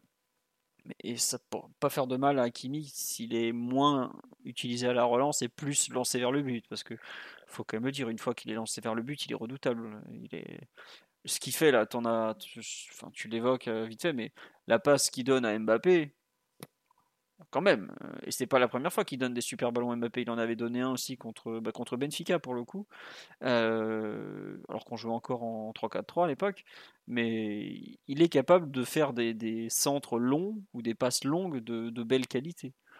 Donc, Et pour le coup, il y a des, il y a des moments où je lui reprochais de, de- que, qu'à- avec le temps, avec du temps, pardon, euh, il faisait, il prenait pas souvent la, la bonne décision. Hier, sur l'action euh, du but avec Mbappé, bah, il a, il a tout le temps pour, euh, pour euh, choisir la décision et faire, la, faire le bon choix. Il a fait le bon choix et la, et la réalisation est vraiment, est vraiment parfaite parce que la passe, elle est, enfin, je sais pas si c'est une passe ou un centre, en tout cas, la, réalisation elle est parfaite, elle arrive pile sur, Mbappé, c'est magnifique. Mais il y, avait des moments là, même sur ce, il y a quelques semaines, hein, il y a quelques matchs, pardon où il avait vraiment beaucoup de temps pour, euh, décider et il faisait pas le bon choix. Je crois que contre Marseille, ça lui arrive euh, quelques fois. Et euh, par contre, hier, sur, ce, sur cette action-là, c'est parfait. quoi. J'aimerais qu'il fasse plus souvent et de façon un peu plus, un peu plus habituelle. Quoi. Tout à fait. On a fait le tour sur le match de Hakimi, c'était pas non plus le match du chat, on me demande de parler de Bernat. Il n'y a pas grand chose à dire de son match à Bernat. S'il a si ce n'est qu'il a dû beaucoup défendre et que bon bah il s'en est pas. Il a eu un peu de mal au début, il s'en est bien sorti à la fin. On a fait le tour. Euh, non, pour moi, il on va parler forcément de la sentinelle du soir qui était Renato Sanchez. Euh, Personnellement, un choix inattendu. Euh, je crois que c'est toi, Omar, qui avait, qui avait caressé cette idée. Non, c'était sur le live, c'était euh, Mano sur le live que j'embrasse. Euh, Qu'est-ce que vous en avez pensé de, de comment il s'appelle de notre bon Renato Sanchez devant la défense? Bah écoute, Omar, c'est toi qui avais beaucoup parlé avec moi à l'avant-match de cette position de sentinelle. Je veux bien ton avis sur le match de Renato. Bah, c'est globalement une bonne rencontre hein, pour, euh, pour Renato. Dans un style, moins, vertical et moins aventureux. Euh, il t'a donné quand même beaucoup de, sécurité. Euh, dans, les actions qu'il a dû jouer sous pression, notamment, il a pu, ressortir, euh, se positionner aussi un petit peu plus haut, pas coller les centraux. Donc ça a permis de, construire des actions et, de combiner notamment assez vite avec, Messi. Fiabilité physique tout au long des, je crois, 60 minutes qu'il a joué. 70 Et c'est même, hein. pas 70, ouais, tu vois, j'avais l'impression qu'il était sorti un petit peu plus tôt, mais Attends, ouais, sur les 70 minutes qu'il a joué, c'est pas, c'est pas un 20 mots pour lui. Euh, pas mal de, de 67, liants, exactement. Voilà. Ouais. 60, bon, ok. Tu vois, c'est, c'est plutôt bien pour lui pour la continuité. Euh, du liant euh, sur les, actions qu'il a pu créer, notamment avec ballon. Et euh, j'ai trouvé vraiment euh, enfin, bonne lecture, bonne capacité à, à, avoir des interceptions. J'en ai deux, trois qui me reviennent en tête. Donc c'est globalement un bon match dans un poste où je le voyais pas forcément parce que pas encore au top physiquement. Et surtout, je, ah, je, l'imagine tellement euh, puissant, véloce sur les premiers appuis que si tu le mets là, c'est tout de suite pour qu'il casse des lignes. C'est pas forcément ce qu'il a fait, donc euh, je pense vraiment une très bonne interprétation de la, rencontre. Et, s'il enchaîne samedi, ça fait trois matchs consécutifs, donc on peut, on peut se dire que, que c'est parti et qu'il va enfin, gratter beaucoup plus de minutes, en tout cas de façon plus récurrente, et qui va devenir une alternative de plus. Donc, euh, un match qui crédibilise euh, un petit peu le, le- moment qu'il est en train de vivre, et j'espère que les pépins physiques sont derrière lui. Ouais, ça c'est marrant, c'est que moi j'ai adoré son match. Je vais pas mentir, je trouve qu'il il a, pour un joueur que j'imaginais comme toi, pas du tout dans la défense, je trouve qu'il a été la la façon dont il a protégé son axe central, euh, c'est un modèle. Vraiment, c'était intelligent, comme tu dis, il était pas collé à la défense, il était pas trop loin, il était bien où il fallait, il garde des ballons et tout ça. euh. Mais il y a beaucoup de gens qui n'ont pas du tout apprécié son match. Et chacun vit le match comme il, euh, enfin, il ressent le match et les performances comme, comme il l'a vécu. hein. Et on peut ne pas être d'accord, euh, voilà. Mais c'est fou, c'est fou à quel point euh, certains l'ont trouvé quelconque, anonyme, perdu des duels, tout ça. Je sais pas, Titi, ce que t'en as pensé de ton côté, Bah, toi? Moi j'ai bien aimé, hein. Moi j'ai bien aimé, j'ai trouvé qu'il a fait pas mal de, de corrections au milieu de terrain, des ballons récupérés, il a, il est, il est dans, dans, des actions de but, on a parlé de la récupération sur le troisième but, il y a euh, le, je sais plus c'est quel but où il est au début euh, à la relance, où il, réussit à trouver Ramos euh, un peu sur, la ligne, et après on arrive avec Messi à trouver Hakimi, etc. Donc il, est, il est sur des actions de but. Vraiment il a fait pas mal de, corrections, il a réussi à, être très bon, une sorte de, de, digue un peu au milieu de terrain sans être... sans être le, le plus grand, mais il a, il a toujours réussi à, à se déplacer au bon moment, à fermer les, les angles de passe, à, à empêcher euh, les, les- les adversaires de trouver les bonnes solutions. Moi, je l'ai trouvé vraiment bon. Euh, je crois que Renato, il avait pu jouer quelques matchs avec Galtier euh, à ce poste-là, et je crois que c'est un poste qu'il avait, qu'il avait bien aimé, hein, si je dis pas de bêtises. Ouais, c'est ce qu'on m'a dit que côté Ouais. Lillois. Et visiblement, il y a joué aussi avec euh, le, le Portugal par moment. Et j'étais, euh, Mathieu et toi, avec, euh, en train de parler cet après-midi avec euh, l'immense Luis Frigo, pour ceux qui l'ont connu sur Twitter, Oui. qui l'adore lui aussi devant la défense. Voilà. Donc je pense que c'était pas non plus un rôle euh, nouveau pour lui. Donc de toute façon, on a vu hier euh, la façon dont il a interprété le poste était plutôt, plutôt bonne. Peut-être que c'est vrai que nous, on a le Renato un peu plus vertical. euh, en tout cas, celui qu'on a vu ici en France était un peu plus, était beaucoup vertical. Capable aussi de jouer aussi sur le côté, etc. Donc ça, peut surprendre de le voir à ce poste-là en début de match, mais la façon dont il a interprété le rôle était plutôt bonne. Moi, j'ai vraiment bien aimé son match et c'est même un match qui m'a qui, qui m'a fait plaisir, qui m'a donné un peu de confiance pour la suite euh, pour, pour Renato, parce qu'il a, il avait pas eu beaucoup de, de continuité dans, dans, Ah bah. dans, dans- dans les matchs. Enfin, dans, il n'a pas eu beaucoup de rencontres parce qu'il a été, il a été beaucoup blessé, etc. Là, le voir, euh, le voir comme ça enchaîner deux matchs, du coup, là, je crois titulaire, si je dis pas de bêtises. Euh, ouais, deux matchs titulaires, effectivement. Ouais. Voilà, donc ça, fait plaisir et faire une prestation de, ce niveau-là, ça montre que ça, peut être une alternative aussi euh, bah, au milieu de terrain, n'importe quel poste d'ailleurs, vu qu'il peut jouer euh, sur les, trois postes. Donc c'est intéressant, c'est intéressant et j'ai hâte d'en voir, un peu plus. Ça nous permet d'avoir aussi pas mal de, de, de cordes à notre arc euh, tactiquement. Si on a des matchs où on préfère avoir Renato que, Marco, même si à la relance ça peut peut-être nous coûter, je pense que ça n'arrivera pas, mais pourquoi pas l'imaginer. Ouais, tiens, je suis parti voir le- les temps de jeu. Dites-vous que le match d'hier, c'est le, son plus gros temps de jeu sur une rencontre euh, depuis le début de la saison. Jusque-là, son record, c'était 63 minutes à Monaco, contre Monaco le 28 août. Et là, maintenant, son record, c'est 67 contre ou 68 selon la minute à laquelle il sort. Chacun fera son avis.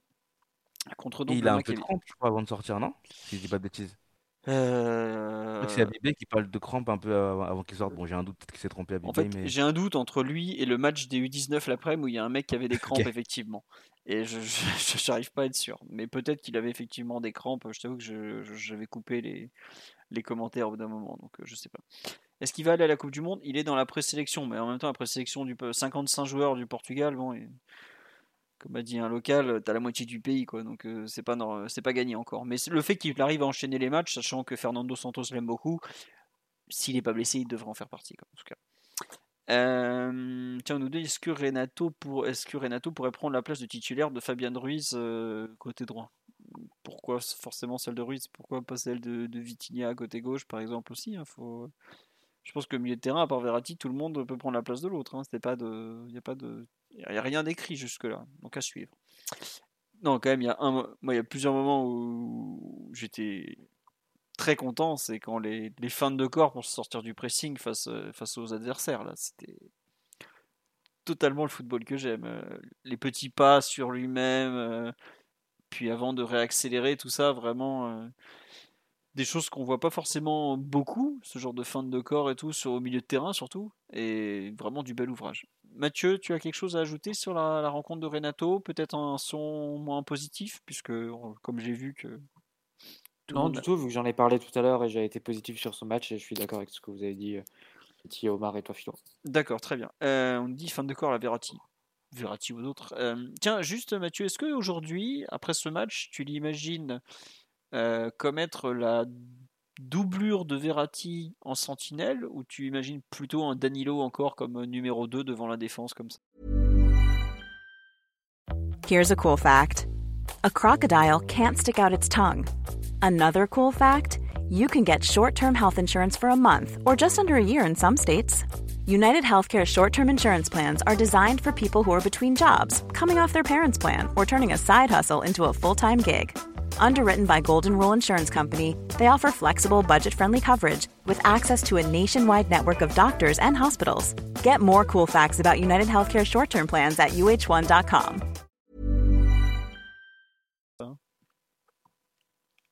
Bah, Danilo, il est blessé jusqu'à la trêve, donc c'est c'est compliqué de. de Non, non, attends, attends. Danilo, attends, attends, tu, Danilo, il revient dimanche à l'entraînement. hein. Le PSG, dans son dernier communiqué médical, il annonçait ça. hein. D'accord, donc il reste 4 matchs, il fera pas celui face à 3, il fera pas celui face à la Juve, et au mieux il rentrera face à Lorient. Lorient, ouais, puis Auxerre. Donc voilà, bon, ça, limite un peu. Mais dans l'immédiat, je pense que c'est Renato qui sera le, premier remplacé au milieu de terrain. Et donc, il rentrera en jeu, que ce soit pour remplacer, que, que soit pour opposer Verratti, Vitinha ou, Fabien Ruiz. Mm. Dans, dans l'immédiat, c'est ça son rôle. Euh, on l'a vu relayeur gauche face à Ajaccio parce qu'il manquait euh, Vitinha qui avait été touché, il me, semble, il me semble, un petit peu avant. Oui, il a fait une séance spécifique à part euh, tout ça. Là, il manque Verratti, donc il le remplace au, pied levé et en, reprenant son, poste. Et donc voilà, il va faire un peu le, premier milieu et ça lui permet d'avoir des options de, de, rentrer dans la dynamique de l'équipe. Par contre, si tu te projettes sur la semaine prochaine face à la Juve, où tu auras l'absence de Neymar, j'imagine que c'est plus Solaire qui va rentrer dans l'équipe que, Renato mm.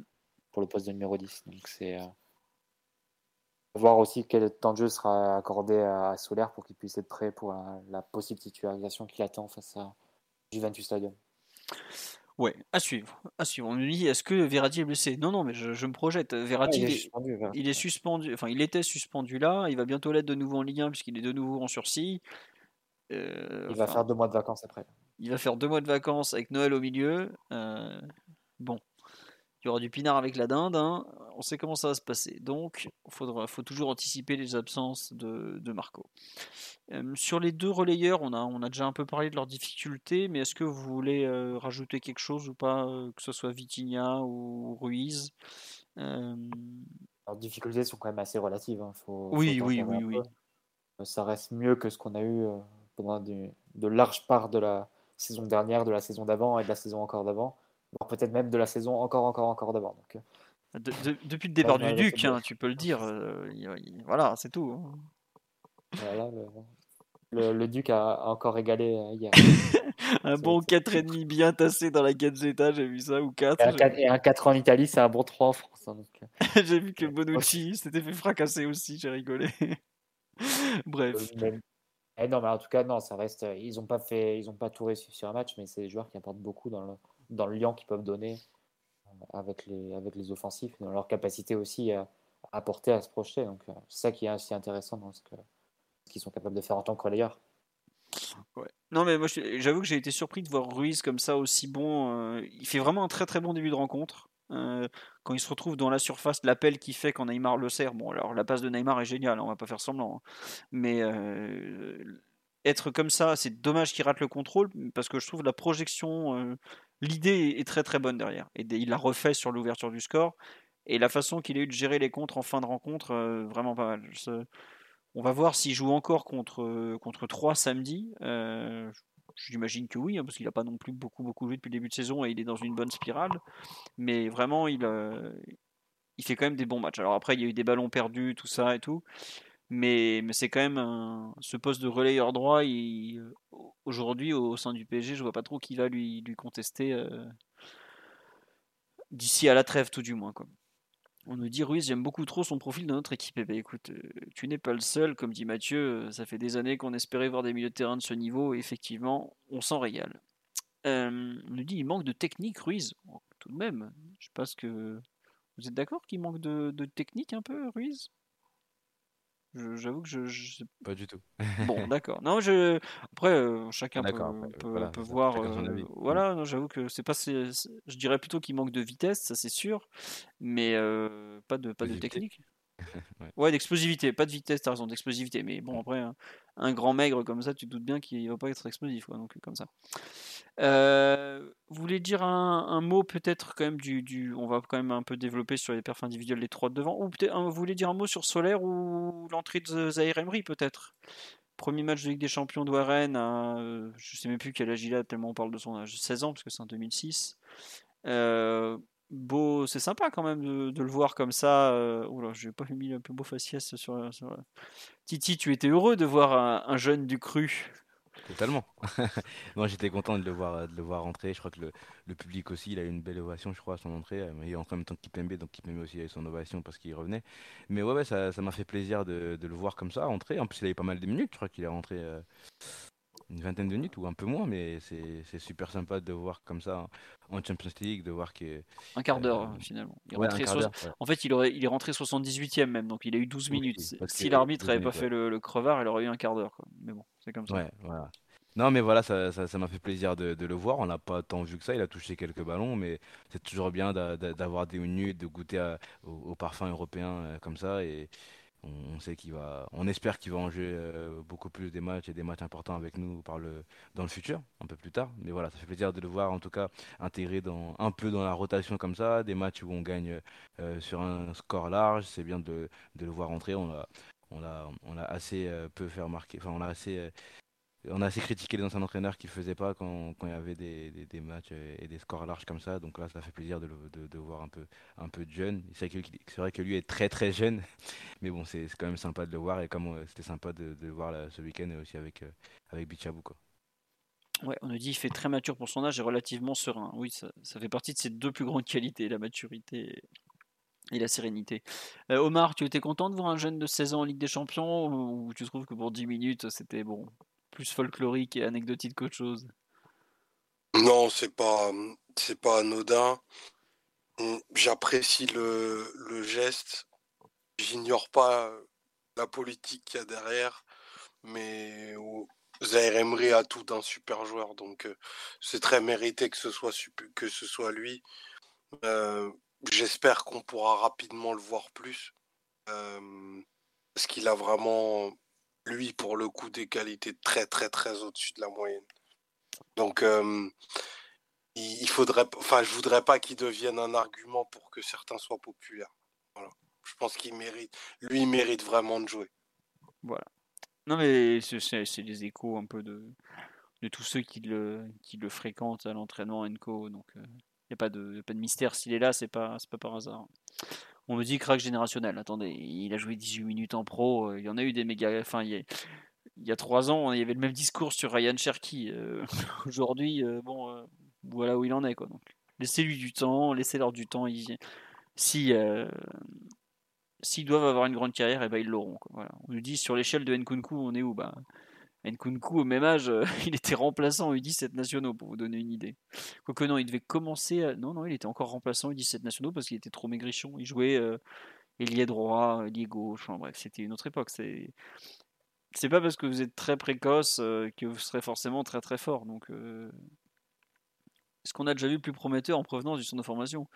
Bon, oui, oui, il y en a un qui était très très très très très très prometteur et très très très précoce. Il paraît même qu'il a marqué en finale Ligue des Champions contre nous. Donc euh, oui, ouais, ouais, ouais, c'est pas.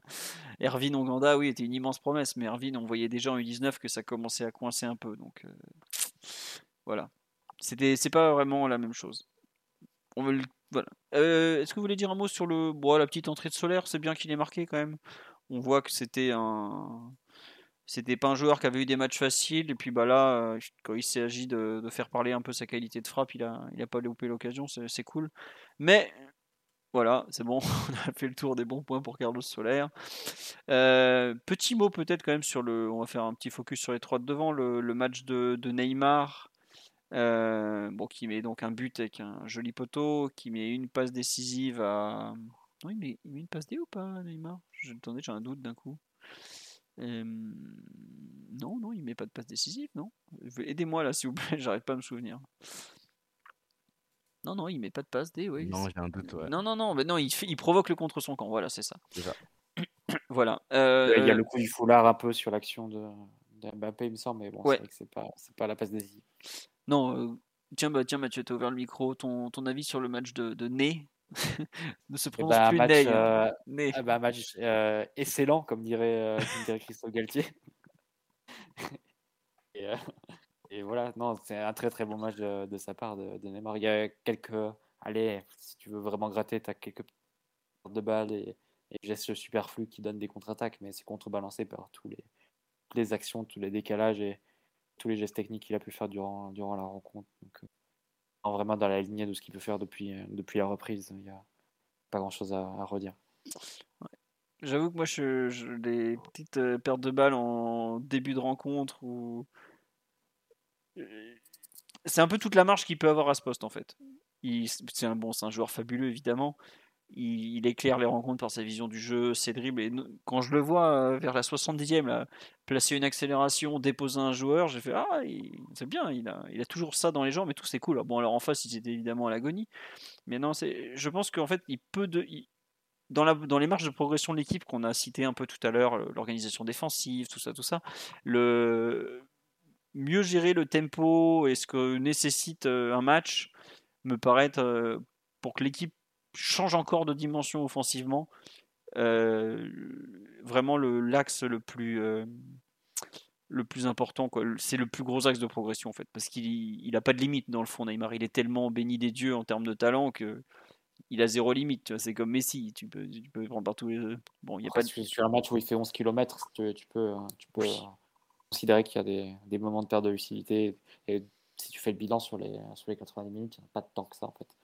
Euh, après, oui, je suis d'accord sur quand il perd des ballons un peu bas sur le terrain et je trouve qu'il le fait quand même moins si tu compares. Euh, pourtant, à une époque où il, était, où il vraiment marchait sur l'eau sur le point individuel, il était numéro 10 de, de Tourelle, c'est-à-dire début de, de saison 2018-2019. Il était encore à, un, encore à un niveau supérieur à celui qu'il est actuellement, euh, en termes individuels, en termes de, de génération d'occasions, de, création de déséquilibre, etc. Je trouve que dans cette position numéro 10, il perdait à ce moment-là plus de ballons. Si vous regardez un match comme PSG Naples, par exemple, oui, euh, au parc, c'est un, match où il va faire beaucoup de décalage, mais il va tellement de ballons en fait.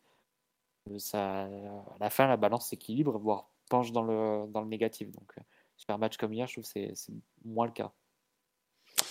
Non, mais c'est intéressant ce que tu dis. Euh, Omar ou Titi sur un peu le, le, match du joueur et euh, ce qu'on dit sur les ballons perdus qui sont bah, forcément pour un joueur offensif hein, un truc qui reviendra toujours. Euh, je sais pas, Titi, ce que tu en as pensé de, ton côté. Euh, on nous dit que les efforts qu'il fournit pèsent sur son rendement. Mais je suis même pas sûr parce que c'est toujours un joueur qui a énormément couru, Neymar. Hein.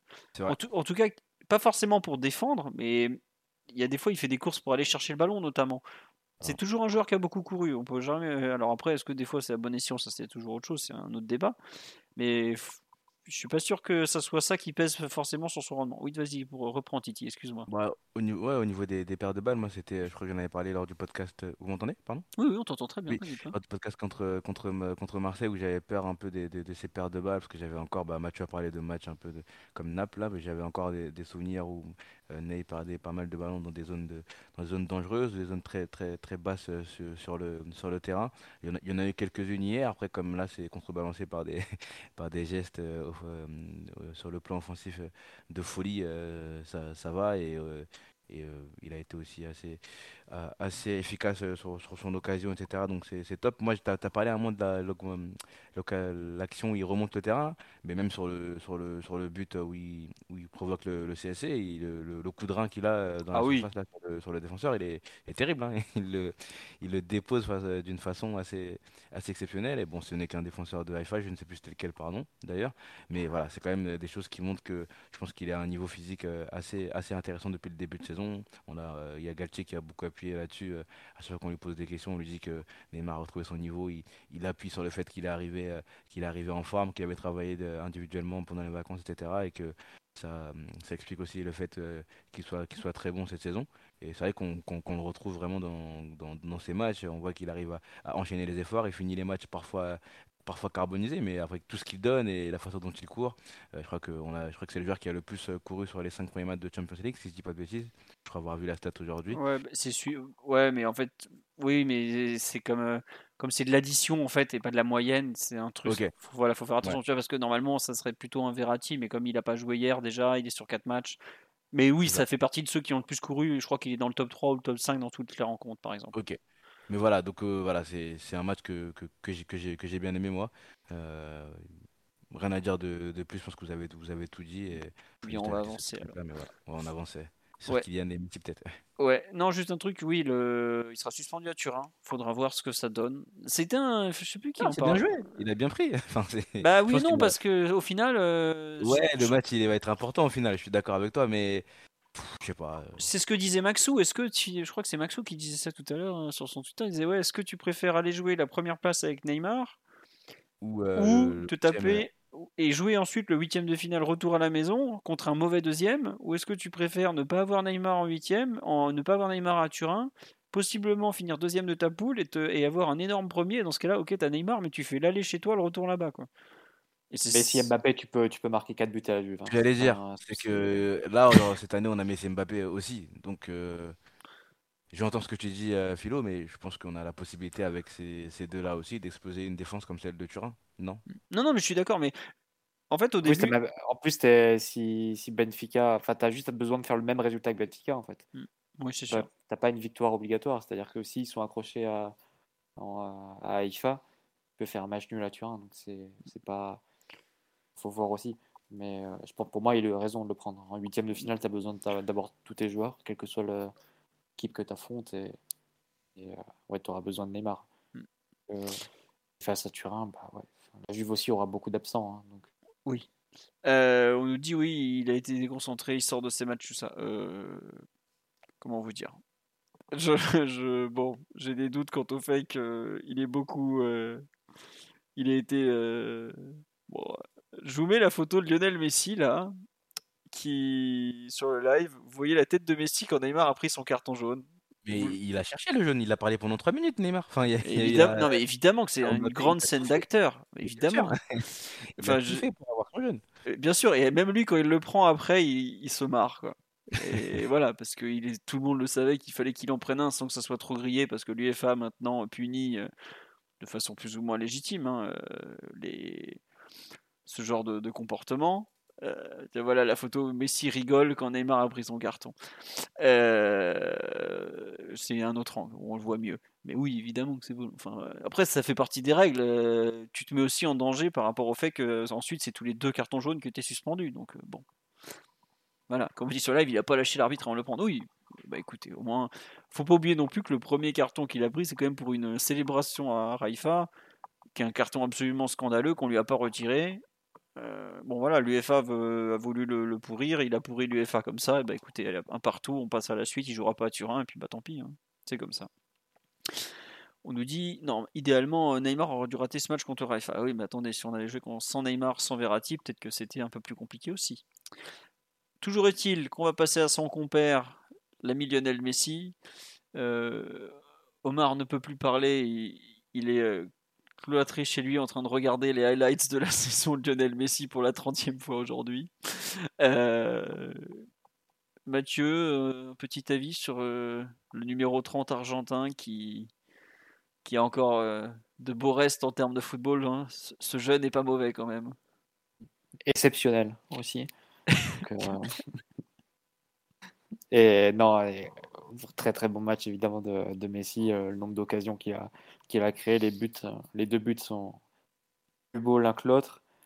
Euh, Encore, euh, encore un très très bon match. Je ne saurais même pas quoi, quoi rajouter à ce stade de la saison où, globalement 80%, 90% des, de ses prestations auront été dans cette, dans, dans cette lignée-là. Plus sur un match comme hier, il y a une composante esthétique fort appréciable sur les, sur les buts et sur les, les actions. Donc, euh, il aurait pu même s'offrir le triplé avec la, l'action de la, la barre transversale et Ouais. il aurait pu se, Action de une fou. collection de passes décisives encore plus, encore plus importante euh, quand il lance ses tickets. Donc, c'est encore un, ex- un excellent match. ouais. Non, juste un, un truc. Moi, je suis content qu'il ait marqué de la façon dont il marque sur le quatrième but, là, ce genre de frappe sèche, ras du poteau, qui est un but qu'on a beaucoup, beaucoup vu à Barcelone et qu'on n'a pas beaucoup vu au PSG, justement. Et ça me fait plaisir de voir qu'il a toujours ça dans les jambes, en fait. Alors peut-être qu'un Courtois sort le but, hein, parce que je pense que le gardien adverse, Cohen, était un peu limité quand même. Mais euh, ça me fait plaisir de le voir tenter ce genre de frappe sèche, très très très caractéristique du, joueur qu'il est. Euh, c'est bien. J'apprécie ce genre de, de- un peu de tir un peu différent qui font aussi le joueur qu'il est. Après, ouais, le double contact en plus juste avant, enfin, euh, toute l'action elle est complètement folle. Ce qu'ils font tous les deux là, c'est voilà. Puis c'est c'est légèrement en dehors de la surface et comme on marque pratiquement jamais en dehors de la surface, on prend. Omar ou Titi, euh, pe- peut-être vous voulez rajouter quelque chose sur le, match de l'Argentin? On s'interrogeait, euh, je me souviens, quand on a vu le 4-4-2 en losange, sur la place qu'il allait avoir par rapport à Neymar. On, est rassuré ou pas? Ou, ou pas encore euh,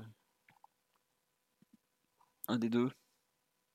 Pardon, Ouais, je voulais Titi. laisser Omar qui n'avait pas parlé depuis un moment, mais non, mais moi je suis rassuré personnellement. Je l'ai Bah, dit tout à l'heure. que- Omar est en train de pleurer sur le poulet, faut le savoir. là. Non, je dis tout à l'heure que les, les rôles avaient, avaient l'air d'être bien, bien définis. Moi, je suis plutôt rassuré. Il y a pas de, ça se marche pas dessus. Euh, Il y a, euh, Messi a une zone euh, assez, assez claire. Ne- Neymar aussi, Kylian aussi. Moi, je, suis- je suis plutôt rassuré. Je suis, vous avez tout dit sur, sur son match. Je suis très content de, de, ce que je vois. C'est c'est assez incroyable depuis le début de la saison de voir le niveau qu'elle y joue et sans baisse de régime à l'approche de la Coupe du Monde d'ailleurs, parce qu'il avait, il a dit dans une interview qu'évidemment il y pensait, etc., etc. Mais moi je le vois pas baisser pied, je dois toujours aller chercher, aller chercher les ballons, tenter, tenter des choses assez exceptionnelles les unes que les autres l'action dont Mathieu parle à la fin du match où ça finit sur la barre, euh, franchement, moi j'étais debout. Hein. Et Neymar, il lui dit qu'il aurait pu lui donner. C'est vrai que s'il lui donne aussi, ça peut être une action encore, euh, encore incroyable. Mais bon, il, est vraiment, trop trop fort au, football, ce, monsieur-là. Et on comprend, euh, on comprend ce qu'ont vécu certains, supporters pendant, pendant quelques années, même si c'était encore à un niveau encore, je pense, encore plus fou. Mais mais voilà, je, pense qu'on prend beaucoup de plaisir à le, voir euh, évoluer, sur le terrain, euh, même dans ce système-là qui a, un peu changé, il, est toujours aussi important. Moi, j'avais peur de voir que voilà, Verratti n'était pas là, mais il y avait une relation avec Verratti qui s'était créée dans, notre système qui, était plutôt intéressante. J'avais peur que celle-ci soit, coupée par, le système. Bon, on ne perd, pas, on perd pas beaucoup finalement avec le nouveau système, donc euh, vraiment, vraiment top de, voir ce que, fait, ce que fait ce jeune sur le terrain. Ouais, non, et puis il a l'air heureux en fait ça me fait plaisir. tu le vois la première année, il y avait des moments où c'était dur. Là, il, mmh euh, il, est, il est bien. Quoi. On nous dit je songe à ouvrir un compte Twitter Messi fan account. Bah, écoute, il y en a quelques-uns déjà. Hein. si vous n'avez pas vu, il y a notamment une vidéo de la télé argentine qui commente le match.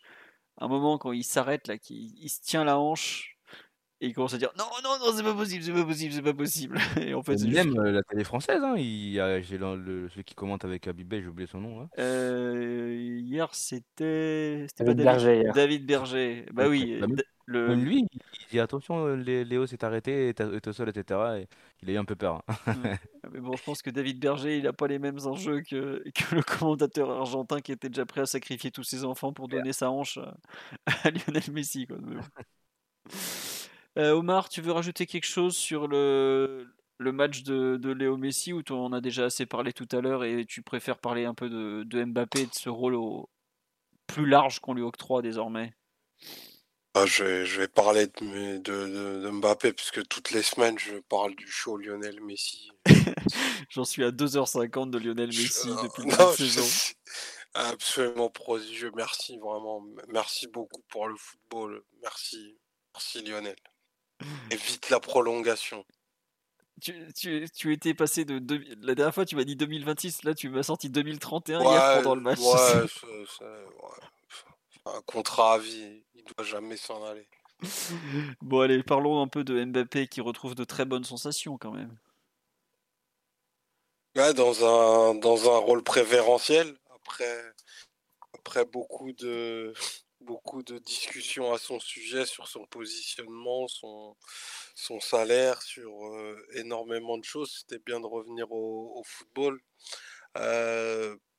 si en effet ce, ce départ poté gauche lui offre pas mal d'angles de passes, de courses et, de positions préférentielles de frappe, je dirais pas que ça se justifie, mais tu sens que ses sensations sont pas tout à fait les mêmes. Et que effectivement, dans un match où en plus tu as vraiment eu une approche en un contre un, un peu comme Leipzig avait eu l'année dernière, mais avec des joueurs autrement plus véloces et autrement plus denses en transition. Euh, il a eu beaucoup de mètres pour prendre des décisions et il a fait ben, possiblement, je dirais pas son meilleur rendu offensif depuis le début de la saison, mais en tout cas dans, dans la surface, c'est le match où il a eu les, les meilleurs choix et toujours, toujours dans le sens du jeu, parce qu'il a pu jouer avec les autres, il a pu finir de buts absolument similaires et qui sont bah, pour le coup magnifiques, qui, remboursent un petit peu celui qu'il avait raté à, à Ajaccio. et un match dans, lequel je pense, en tout cas, il a un langage corporel qui montre qu'il a pris beaucoup de plaisir à combiner avec Messi, avec les autres à ouvrir aussi malgré tout certains espaces, même si c'est lui le joueur, le joueur le plus avancé. Donc une bonne rencontre dans une période qui reste pas facile, mais une feuille de stats qui se, qui se remplit. Et, globalement, bah, tu, tu, sens qu'il en a quand même, à mon sens, encore beaucoup, beaucoup, beaucoup sous la semelle et que si l'équipe prend un petit peu cette, cette forme avec enfin, des récupérations plus basses et des actions qui vont jouer sur un tempo un peu plus rapide et un petit peu plus long, enfin, il, peut il peut redevenir absolument terrible et ça, et ça, ça peut nous faire que du bien et des, ça peut faire beaucoup de matchs où tu vas scorer 3, 4, 5 buts. Quoi. Et, ça, c'est plutôt, c'est plutôt intéressant parce qu'on avait, on avait un peu perdu cette faculté à, déséquilibrer, notamment, et à sanctionner, même sans avoir d'action. Donc, un match excellent hier pour ce, pour ce jeune et, espérons que ça puisse se poursuivre jusqu'à la trêve. Mais je ne serais pas surpris qu'il fasse une exhibition au, stade des Alpes à Turin. au communal. Comme on disait autrefois. Ouais, est-ce que Mathieu ou Titi veulent, compléter? Moi, j'avoue que je, je, retrouve un peu le joueur de l'an dernier. Quand, quand, il est comme ça, dans, dans ce rôle-là, au plus large. Et même si on a passé des semaines pas très très agréables en tant que supporter du PSG avec les histoires de pression, de, de salaire, de pivot gang et de toutes ces conneries, euh, arriver à cette solution qui aujourd'hui lui permet, enfin nous permet de retrouver le joueur euh, hors norme qu'on a pu voir l'an dernier, ben écoutez, tant pis, on s'en contentera, enfin on, fera avec. Hein, je, je préfère voir ça que, que de vous revoir. Euh, ce joueur euh, qui jouait un peu trop euh, à contre, comment dire, pas à contre-emploi, mais à contre-coeur en début de saison. Quoi. Là, tu as quand même l'impression de retrouver un joueur qui, qui est heureux, quoi, tout simplement. Un peu comme Messi qui, est, qui est, bien, qui est, qui est, content. Là, ça semble tourner enfin sa faveur. Après, il y a quand même un dernier point qu'il faudra éclaircir pardon, sur cette forme et sur ce rôle qui lui est donné dans ce 4-4 de losange c'est quand Nuno va revenir. Parce que je crois que c'était toi, Titi, qui en avait parlé, ou qu'on disait que dans le 3-4-3, au final, celui qui lui prenait le plus, le, le plus la zone côté gauche, c'était pas forcément Neymar, c'était peut-être plus Nuno. Euh, faudra voir si, bon, en théorie, avec une défense à 4, Nuno va arrêter d'attaquer la profondeur comme un ailier en permanence. Mais il euh, faudra voir aussi comment ils vont s'entendre euh, tous les deux pour se répartir cette partie du terrain, parce que Nuno est un joueur qui monte beaucoup. Et il faut qu'il monte, parce que c'est un très bon latéral. Mais à voir la suite. Je sais pas, Mathieu ou Titi, ce que vous en pensez un peu sur cette sur l'avenir un peu de, Mbappé euh, dans ce schéma avec d'autres partenaires. Il faudra voir aussi quand c'est pas Vitinha derrière lui peut-être. Je sais pas Mathieu notamment ce que, ce que tu en penses. Bah, le truc c'est que Nuno il jouera plus bas que lorsqu'il joue au piston de, de, la défense à 5. au contraire je pense que ça va permettre de revoir les, les passes intérieures de Nuno vers Mbappé. Vous voyez en dernier et ensuite Mbappé qui peut partir en transition directement vers le but adverse. Donc euh, ça peut euh, même euh, ajouter une autre corde à, son, son, répertoire et permettre d'avoir encore plus de ballons pour attaquer la profondeur ou attaquer le dos de la défense face à une défense qui court vers son but. Donc à voir. Et, a priori, en termes de positionnement, je pense que le fait de revenir à une défense à 4 peut avoir un comportement plus conservateur de No Mendes que ce qu'il avait au sein de la défense à 5. Tu reviendras à quelque chose de, de conforme à ce qu'on faisait l'an dernier. On revient pas mal à ce qu'on faisait l'an dernier. Non mais tiens, c'était une question qui était intéressante de faire sur live que j'ai lu, que j'ai qui collait pas à ce qu'on disait à ce moment-là, mais qu'on peut poser. C'est quoi la différence euh, entre le 4-3-3 de l'an dernier et celui de cette saison? Bah déjà, la qualité, des, milieux de terrain sans doute. Ouais, euh, l'organisation devant quand même. L'organisation, je dirais plutôt le rendement hein, devant. C'est d'ailleurs c'est ça avait commencé un peu sur la fin de saison dernière. Neymar et Messi étaient un peu mieux. Là évidemment ça a été euh, complètement différent avec euh, l'approche de la Coupe du Monde et la préparation complète qu'ils ont pu faire. Et euh, d'ailleurs, si vous extrapolez un petit peu, là, on en parle, enfin, je vous ai mis dans le chat, euh, mais la dernière défaite du PSG, mm. toute compétition confondue, c'est le Monaco PSG. Le fameux. Et c'était fin, mars. Donc la, la série d'invincibilité, elle commence. enfin, elle date de, de 7 mois complets maintenant. Et En termes de matchs, ça doit être 27-28 matchs. Et il y en a quelques-uns quand même sous Pochettino. Mmh. Non, mais c'est vrai qu'une remarque qu'on dit sur live, le 4-3 de l'an dernier, c'était un 4-3-3. Là, on est plus sur un 4-4 de losange, vu comment on joue Neymar. C'est vrai que c'est pas tout à fait pareil. Après, j'ai enfin, jamais trouvé vraiment que, que Messi jouait peut-être un peu plus excentré. Il y avait les joueurs étaient peut-être un peu moins rapprochés, mais si tu regardes les derniers matchs de la saison, mmh. qui sont quand même, euh, notamment le match face à Clermont, c'est celui où Messi but, il me semble. Ouais, c'est ça. Fin de saison dernière, il joue quand même assez proche, c'était des combinaisons vrai, c'est. Donc, euh, C'est vrai que on jouait peut-être plus 4-3-2-1 que 4-3-1-2 comme cette saison. Quoi. Mais bon, ouais, il n'y a, pas- y a pas vraiment de différence parce que Messi d'accord. reste pas forcément attaquant. Mm. Et sur- après, il y, a, eu- il y a eu des matchs où c'était un peu plus excentré, où Neymar et Messi étaient vraiment loin et ça marchait pas, on avait un jeu trop stérile et, et stéréotypé offensivement. Et sur la fin de saison, fin de saison, je pense qu'il y a quelques matchs malgré tout où les, les trois jouaient un peu à l'intérieur, euh, comme ils aiment, et, et assez proches les uns des autres. Donc, euh, après, euh, après ça, 1-2, 2-1, n'importe ou 3, et euh, c'est des, des joueurs qui prennent des positions assez libres au final. C'est difficile de les réduire à un numéro et à une ligne surtout.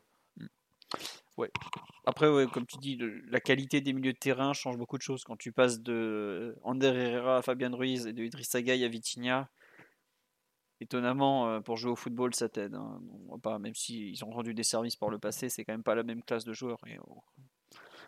À suivre sur la durée. Euh, Est-ce que vous voulez rajouter quelque chose sur l'analyse de ce PSG Maccabi Haïfa euh, Tiens, juste un petit mot peut-être sur l'entrée d'Ekitike. Euh, Est-ce que vous l'avez semblé Enfin, moi, je- j'aurais aimé qu'il marque. Est-ce que vous le trouvez un peu vraiment en, en manque de confiance, le pauvre Hugo euh, sur- c'est dommage qu'il ne marque pas sur son occasion, euh, le ballon euh, où il contrôle un peu. Enfin, il fait un bon premier contrôle, après il repousse le ballon une deuxième fois qu'il le met un peu en dedans. Il essaye de faire le piqué, mais ça ça passe pas. Et il commence aussi le match par euh, une action côté gauche où il part de la gauche, il rentre et il frappe du droit. Hmm. Je crois que Bonne le gardien la action, sort bien. Belle action, ça, ouais. Mais c'est dommage qu'il marque pas sur la seconde occasion, surtout. Euh, ça leur, leur aurait permis de, re- de retrouver un peu peut-être de, la confiance. Euh, parce que je pense qu'un but euh, peut, lui, peut refaire retrouver cette confiance qu'il a, n'a pas trop, vu qu'il n'a pas, énormément de minutes. Et les minutes qu'il a, il n'est pas non plus top, on va dire. Même si hier, ça, va encore. Mais voilà, c'est dommage qu'il n'ait pas, réussi à mettre ce petit but-là dans cette goleada. Ça lui aurait fait un, bien fou, surtout en Champions League. pour ses premières, enfin l'une de, enfin l'un de ses premiers matchs, pardon, ça aurait été sympa quoi. Euh, Mathieu Omar sur euh, le petit bout de Ekitike. Bon, non, rien du tout. Après j'ai l'impression qu'il est, enfin je sais pas, je l'ai suivi l'an dernier, mais là j'ai l'impression qu'il, il est quand même bien mieux sur le côté quoi. Enfin pas bien mieux, mais je sais pas, il est loin de la densité on va dire que du Ouais. poste comme il a joué contre Nice là. Euh, dès qu'il s'écarte un peu, qu'il arrive un peu, un peu à prendre de la vitesse, à, à, à provoquer, comme sur l'action dont on a parlé, au- sa première action là, j'ai l'impression qu'il est, un, il est un peu mieux en tout cas pour l'instant. Peut-être que avec le temps il va s'étoffer et être un peu, un peu mieux en tant que neuf on va dire. Mais là, euh, on va dire que je comprends peut-être un peu mieux pourquoi on voulait prendre un joueur en plus euh, euh, de lui au poste de neuf quoi. Ouais. Moi, je pense qu'on, je serais pas surpris qu'on le revoie titulaire samedi en revanche, parce que Mbappé a beaucoup, beaucoup, beaucoup joué depuis la trêve. C'est peut-être le match à domicile comme ça contre 3 où tu peux te permettre de le faire souffler, sachant que tu rejoues ensuite à, à Turin, qu'il a joué euh, bah, 80 minutes là. bon, peut-être. Si, si tu te projettes sur ce week-end, tu as sans doute Me- Messi aussi à, à faire, euh, faire reposer, j'imagine. Hmm, Bah non, parce qu'il revient de blessure lui. Souviens-toi, il a pas. Bah oui, il, il était absent avant. Il a pas joué contre Benfica euh, le retour. Il a pas. Il a pas joué contre. Il s'était fait mal contre Benfica aller, donc il a pas joué le match suivant. C'était je sais plus contre qui. Il a pas joué le retour. Bon, et puis Messi, euh, j'ai pas l'impression qu'il ait décidé de souffler beaucoup avant la Coupe du Monde. hein, donc. euh, Enfin, peut-être, oui, effectivement. Euh, Reims, voilà. C'est à- Reims qu'il pas joué. aura Merci. des, des, Merci des de changements en défense aussi, peut-être. Bah, Kimpembe. Pour moi, il euh, Avec, débuter à de Marquinhos, je pense, pour, euh, qui a tout joué. Ouais. Et puis il faut relancer Nuno. Parce que si tu relances pas Nuno dès ce week-end, tu peux pas le mettre euh, mercredi à Turin. Quoi. Tu veux le mettre dès le coup d'envoi ce, ce week-end? Bah, il a repris l'entraînement dimanche. Si tu le mets contre 3, il aura 5 jours d'entraînement complet. Bon. euh, alors, après, tu le fais pas faire le match complet. Tu lui fais faire une, une heure, par exemple. Ou tu fais jouer. Parce que Bernat, il a joué tous les matchs, lui, pour le coup. Et je pense qu'il commence un peu à tirer la langue, le pauvre. Euh, donc, pourquoi ne pas faire jouer bah, une heure ou même 50 minutes à Nuno 55 minutes s'il faut. Et puis après, tu, tu finis avec Bernat. Comme ça, tu, tu économises un peu Bernat et ça te permet de, de continuer à de relancer Nuno avec un vrai temps de jeu. Quoi. Donc, euh, On peut aussi faire le contraire. 55 hein. minutes pour Bernat, comme ça il est, bien, il est prêt pour, Turin. Et 35 pour Nuno, où tu lui donnes. Euh, bah, tu le remets en selle. Quoi. Après 35 minutes de Nuno euh, Mendes contre 3 qui aura déjà passé 55 minutes à courir après le ballon. Euh, en général, c'est le genre de joueur que tu n'aimes pas voir rentrer. Enfin, quand tu es adversaire, quand tu es parisien, tu es content de le voir rentrer. Mais j'ai pas envie qu'il fasse du mal à mon petit Tierno, donc je... je sais pas ce que je préfère. Voilà, c'est tout. Bonne nuit à ceux qui nous quittent en cours de route. On, vous aime. Vous vous inquiétez pas, le replay sera disponible dès la fin de la dès la fin du podcast et demain sur YouTube en cours de journée comme d'hab. Euh, voilà. Euh, vous voulez rajouter quelque chose ou finalement on va nous aussi aller se coucher parce qu'il est quand même une heure du matin? On a globalement fait le tour. Est-ce que Odobert va jouer contre nous? Oui, oui, bien sûr. Il est parti libre de tout contrat. Euh, euh, Wilson, oui.